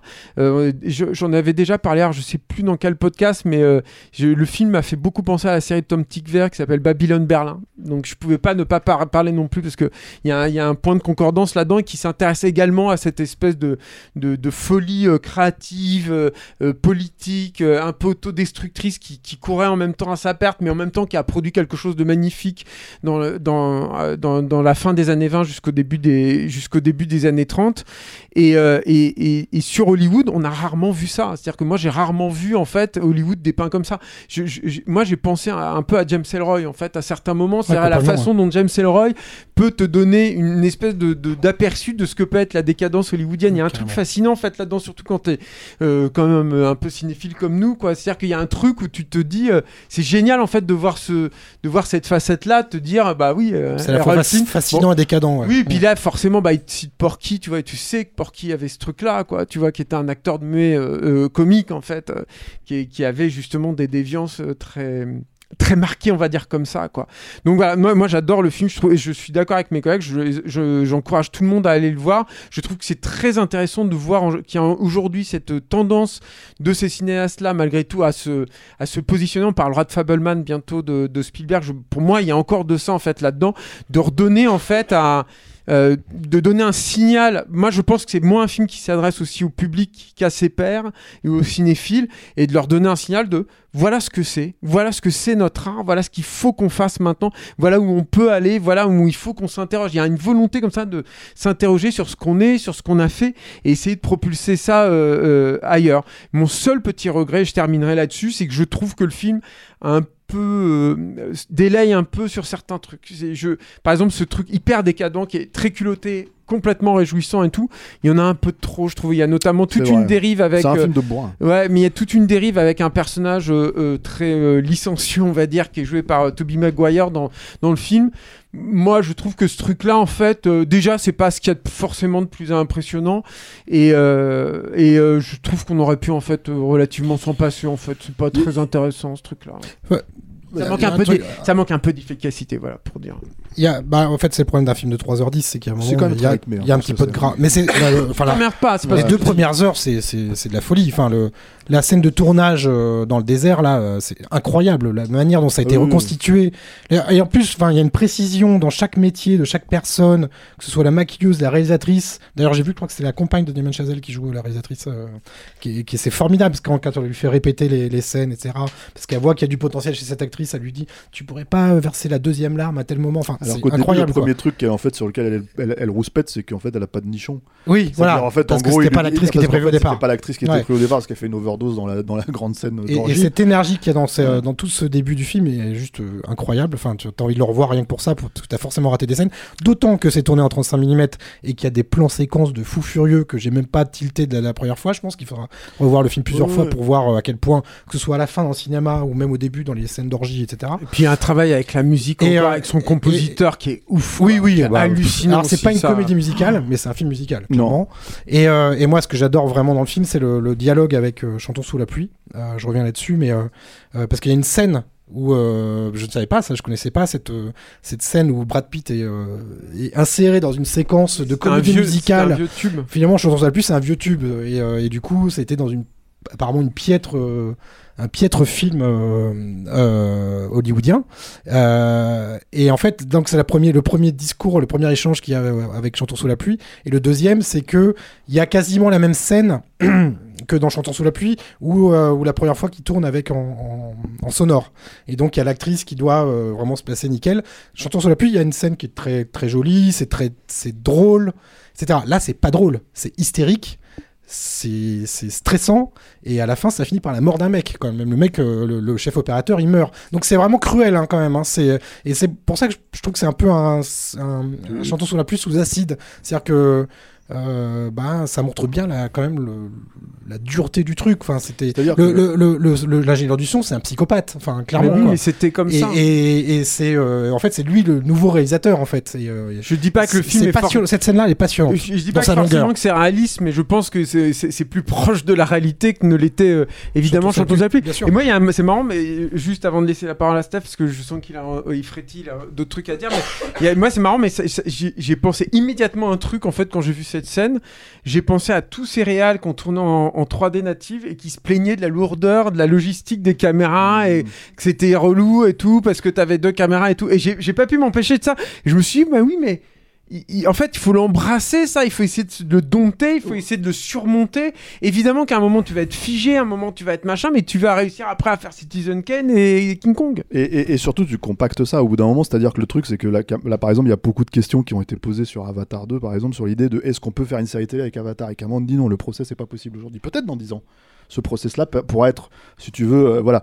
Mais c'est vrai que, en fait, pour faire, en fait, pour embrasser la nouveauté, il faut partir avec toutes les contraintes en fait que ça que ça implique parce que ça t'ouvre vers des perspectives. Et en fait c'est ce que le film dit mais il y a aussi un autre truc. Moi c'est que en fait c'est ce qu'on l'a un peu touché du doigt et en fait le- Maelstrom d'image finale dit ça en fait, mais c'est un film qui est méta en fait. C'est un film qui a une logique méta. Pas forcément dans sa narration. À deux trois moments, il y a notamment un très bon gag, moi je trouve. C'est le, le- un très bon gag point caca, euh, tu vois, euh, formidable, hein, tu vois, où en fait en gros euh, ils sont en train de parler pour la première fois du son. Ils sont aux toilettes et t'as Brad Pitt qui apprend en fait qu'il y a un film sonore qui se fait. Il fait mais qu'est-ce que c'est que ce truc? C'est vrai et tout. Est-ce que tu crois vraiment que le son va intéresser les gens au cinéma? Et en fait t'as un mec caché dans les toilettes qui est en train de chier et qui se met à lâcher une perle en fait pas possible si tu veux. Et évidemment ça s'adresse au spectateur, tu vois. D'un seul coup, le spectateur comprend en fait que en gros on est en train Est-ce de que c'est vraiment intéressant? Est-ce que mais c'est c'est génial et Ouais, génial, c'est la question qu'on se pose en fait. C'est le- ça ce, ce- ce- ce gag en fait là où il fonctionne c'est qu'en fait si tu veux il s'adresse littéralement au spectateur Ouais. si tu veux, parce qu'on s'en fout en fait dans- je veux dire on parle quand même de deux de, persos notamment Brad Pitt qui, qui s'adonne à des orgies complètement teurs et c'est pas une- un paix qui va le qui va le déstabiliser mais nous autres si tu veux en fait on te dit à ce moment là voilà en fait ce qu'on peut faire aussi avec, euh, avec le son. Et le truc, si tu veux, c'est que, si tu le sais évidemment en tant que spectateur, mais ce que je veux dire par rapport à cette logique-là, c'est que tu as un dialogue qui s'instaure assez régulièrement. Et la scène, par exemple, de Chantons sous la pluie, c'est ça, en fait, qui s'instaure assez régulièrement avec le spectateur, euh, par rapport aussi à des capacités du cinéma. Euh, moi, le, le, d'image finale, pourquoi en fait je suis pas d'accord avec mes amis, pourquoi je le trouve en fait euh, vraiment pertinent, c'est parce qu'en fait justement il pousse cette logique-là jusqu'au bout. Lui, il parle de lui là à ce moment-là, littéralement, ce que lui considère être comme euh, comment dire voilà. Je peux pas dire que moi il y a un film que j'adore sur le cinéma. que je trouve qui est vraiment même quasiment le seul film de son auteur à mon sens vraiment réussi quoi qui est Cinéma Paradiso qui c'était de Tornatore qui se terminait sur ce maestro d'image alors ça avait un sens dans la narration contrairement à là, puisque là c'est un sens méta, ça avait un sens dans la narration, c'était hyper touchant, moi je trouve, dans, dans, dans, Cinéma Paradiso, c'était euh, le, tout, tout- tous ces baisers censurés, en fait, si tu veux, par euh, les curtons euh, pendant les années de guerre et tout ça, etc., etc., que le personnage de projectionniste de Philippe Noiret avait mis de côté et qu'il a combiné, en fait, pour son ami, euh, petit ami cinéphile qui a grandi, qui revient le voir, en fait, je spoil totalement Cinéma Paradiso, mais bon, vous l'avez vu, normalement, ça a 30 ans, et qui revient voir, en fait, ce dernier cadeau qu'il lui laisse, et c'est euh, tous les tous les baisers qui s'enchaînent euh, voilà quoi tu vois et qui représentent et c'est moi je trouve ça magnifique quoi et le truc si tu veux c'est que là il y a cette idée là mais avec le cinéma c'est-à-dire qu'en fait en gros effectivement il va te citer Buñuel il va te citer euh, je sais pas euh, tu vois Cléo euh, de 5 à 7. voilà il, il y a, va te citer il va te citer il va te citer Godard tellement vite d'Oz. il va te citer toutes les il va te citer toutes les, les comment t'appelles ça les dates même pas forcément même les siennes hein, ça se trouve on sait pas si le mec il est fan d'Avatar tu vois j'imagine que oui j'ose espérer mais le truc si tu veux c'est que en gros si tu veux il va te citer toutes les dates de l'histoire du cinéma en disant voilà là le cinéma il a évolué là là là là là et le truc en fait si tu veux c'est que à mon à ce moment là pour moi c'est important si tu veux parce que les gens vont forcément se poser des questions Il y a Tron.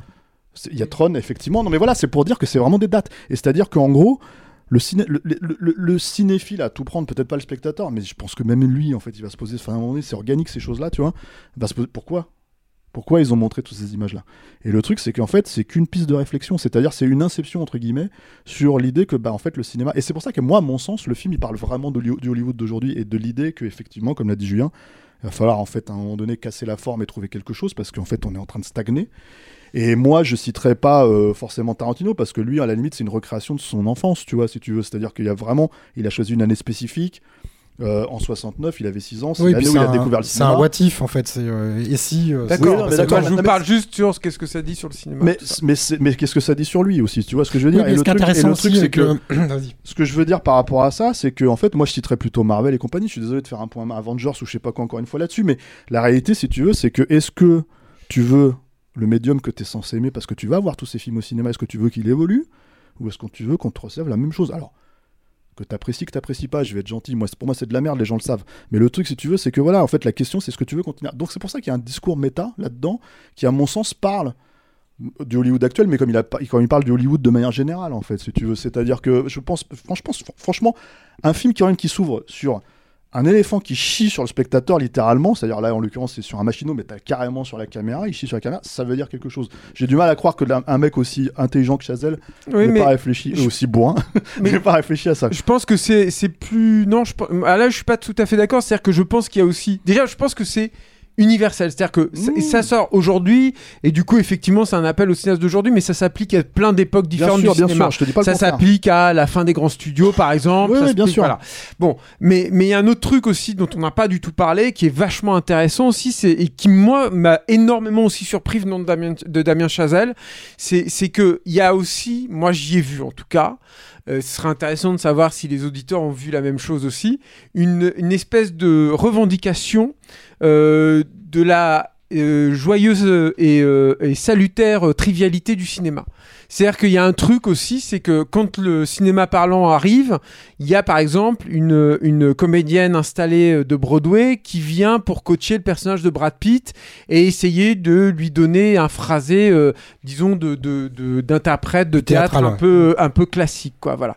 Et en fait, euh, tu te rends compte à mesure que le film progresse, que non, il faut qu'il retrouve cette espèce de trivialité, de, de relation en fait un peu euh, primitive avec ses racines, avec cette espèce, cette espèce de, de, de, côté, euh, de caractère festif euh, euh, de, de, de ses origines, qui, qui sont dans les gènes même du cinéma, quoi, en fait.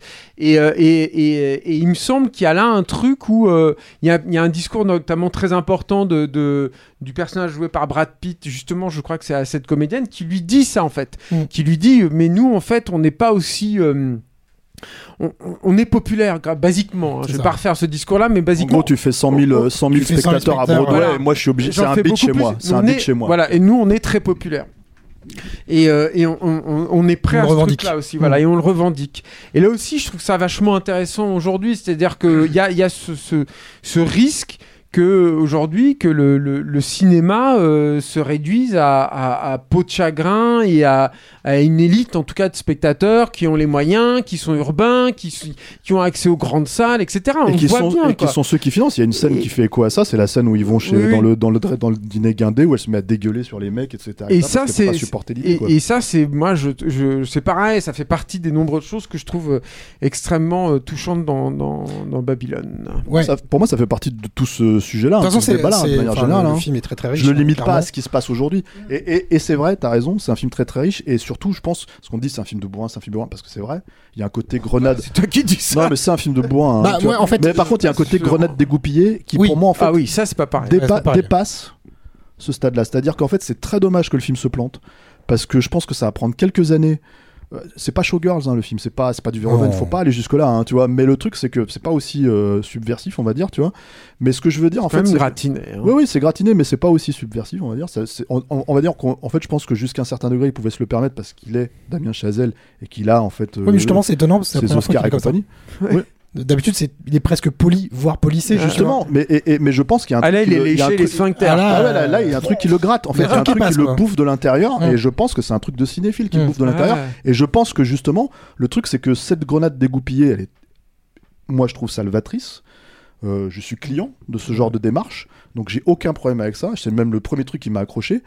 Mais je pense que ça va un petit peu, vu le beat du film, desservir le film pendant quelques années avant qu'il soit vraiment réévalué. Parce que je pense Tout que c'est le, c'est le, c'est le truc. En fait, c'est pour ça qu'on engage encore vraiment les gens à aller voir le film parce que et vraiment vous faire C'est votre un idée. film qui restera d'une Voilà, façon c'est ça. Ah oui, je je pense pense ça. Et je pense que c'est un film qui restera. C'est exactement ce que dit Julien. Et, et c'est- il m'enlève les mots.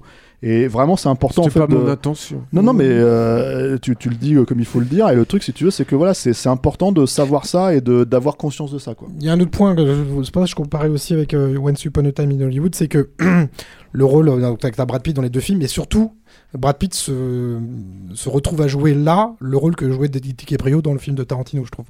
Et il y a un vrai, euh, un vrai dialogue aussi par rapport à ça et euh, qui est hyper intéressant. Et je trouve Mais enfin, le choix de Brad Pitt, il est, euh, il est- Ouais, il est- euh, il est- Ils sont tous géniaux. C'est vrai qu'on Ouais, l'a pas dit ça. Le, le Mais- Mexicain, je connaissais pas, il est Mais, brillantissime. mais un Margot. Robbie, euh, vraiment, quand Ouais. même, quelle comédienne. C'est, hein. c'est, c'est, bon, c'est pareil, hein, putain, on a, c'est, un morceau, hein, cette Ouais, fille. hein. C'est ouais. quand même, euh, enfin, je sais pas, elle est, elle est quand même très impressionnante. quoi. Hum, le comédien mexicain s'appelle Diego Calva. Ouais, il est pas si méconnu que ça, mais je l'avais jamais vu encore.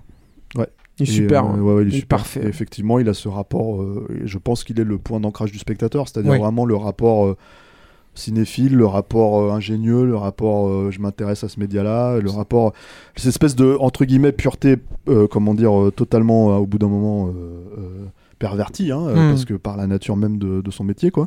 Mais euh, non, non, mais c'est c'est vraiment. Et puis c'est drôle, enfin le film est très ouais, ouais, drôle. hein. c'est il ça, faut, il le faut- dire c'est festif, hein, c'est- drôle. Il y a vraiment des scènes mais Impressionnant. euh, impressionnantes Hyper et, euh, euh, beau mais fixe vraiment de, de euh, ILM, là. C'est magnifique ouais. ce qu'ils ont fait d'ailleurs. bah, je sais pas, euh, j'ai du mal à savoir est-ce qu'ils sont intervenus, mais c'est magnifique parce que c'est pas, ça se voit pas donc. euh. Oh, non, non, non, jetez plus, c'est bon, j'avais déjà envie de le voir. Là maintenant, j'ai vraiment très, très, très Non, non, envie de le voir. euh, c'est, euh, alors, c'est vrai que là on sort deux semaines Exaltant. avant, donc en fait. euh, On est en avance. Mais donc, euh, Mais c'est pour mieux vous prévenir qu'il faut aller voir le film. On termine sur une note positive. Donc, Babylone de Damien Chazelle en salle à partir du 18 janvier. Vous avez entendu, vous avez entendu l'équipe. Celui-là, il n'y a pas à hésiter. Vous pouvez foncer le voir euh, et dépêchez-vous parce que si en France il bide autant qu'aux États-Unis, il va pas rester. Oh, il y, y a quand même plus de chances que ça marche ici, hein, euh, mine de rien. Mais après, euh, j'ai l'impression que la critique, enfin, c'est- aussi important de préciser parce que la critique n'a pas fait son travail sur ce film. C'est là où c'est un truc. que normalement, un film comme ça, il bite pas autant si justement il avait la critique derrière lui. Il y aurait au moins un truc de bouche à oreille qui ferait que, en fait, ça irait- Par exemple, Nightmare Alley, c'est bidé, mais comme il a été plus ou bien perçu à l'époque, il a quand même petit à petit, en fait, créé un espèce de mini bouche à oreille à son niveau. Ça reste un bide, hein. mais en fait, voilà, là, celui-là, apparemment, c'est fuit, capoute, mort. Donc, euh, c'est dommage. Donc Babylone au cinéma le 18 janvier.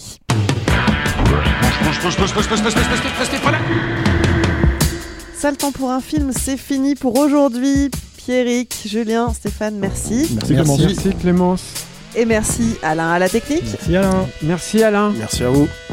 Et puis merci à vous qui nous écoutez et qui êtes un peu plus nombreux chaque semaine. Si vous nous suivez et que vous appréciez notre travail, vous pouvez nous aider pour qu'on reste indépendant et qu'on arrive à en vivre. Pour ça, rendez-vous sur kisskissbankbank.com ou sur tipeee.com, mot-clé Capture Mag. Euh, ça nous aidera à continuer à grandir. Et puis, pour nous aider, vous pouvez également parler de nous à votre entourage. Parlez de nous sur les réseaux sociaux, relayez nos podcasts, mettez-nous des étoiles sur les applis de podcasts euh, également. Ça nous permet d'être mis en avant sur les différentes plateformes. Et pensez à vous abonner pour ne pas rater les prochaines émissions. La prochaine émission, euh, eh c'est dans un mois. On retrouve un rythme normal après ce spécial Avatar qu'on a eu il y a une quinzaine de jours. Donc rendez-vous au début du mois de février pour le prochain épisode de 7 ans pour un film. Salut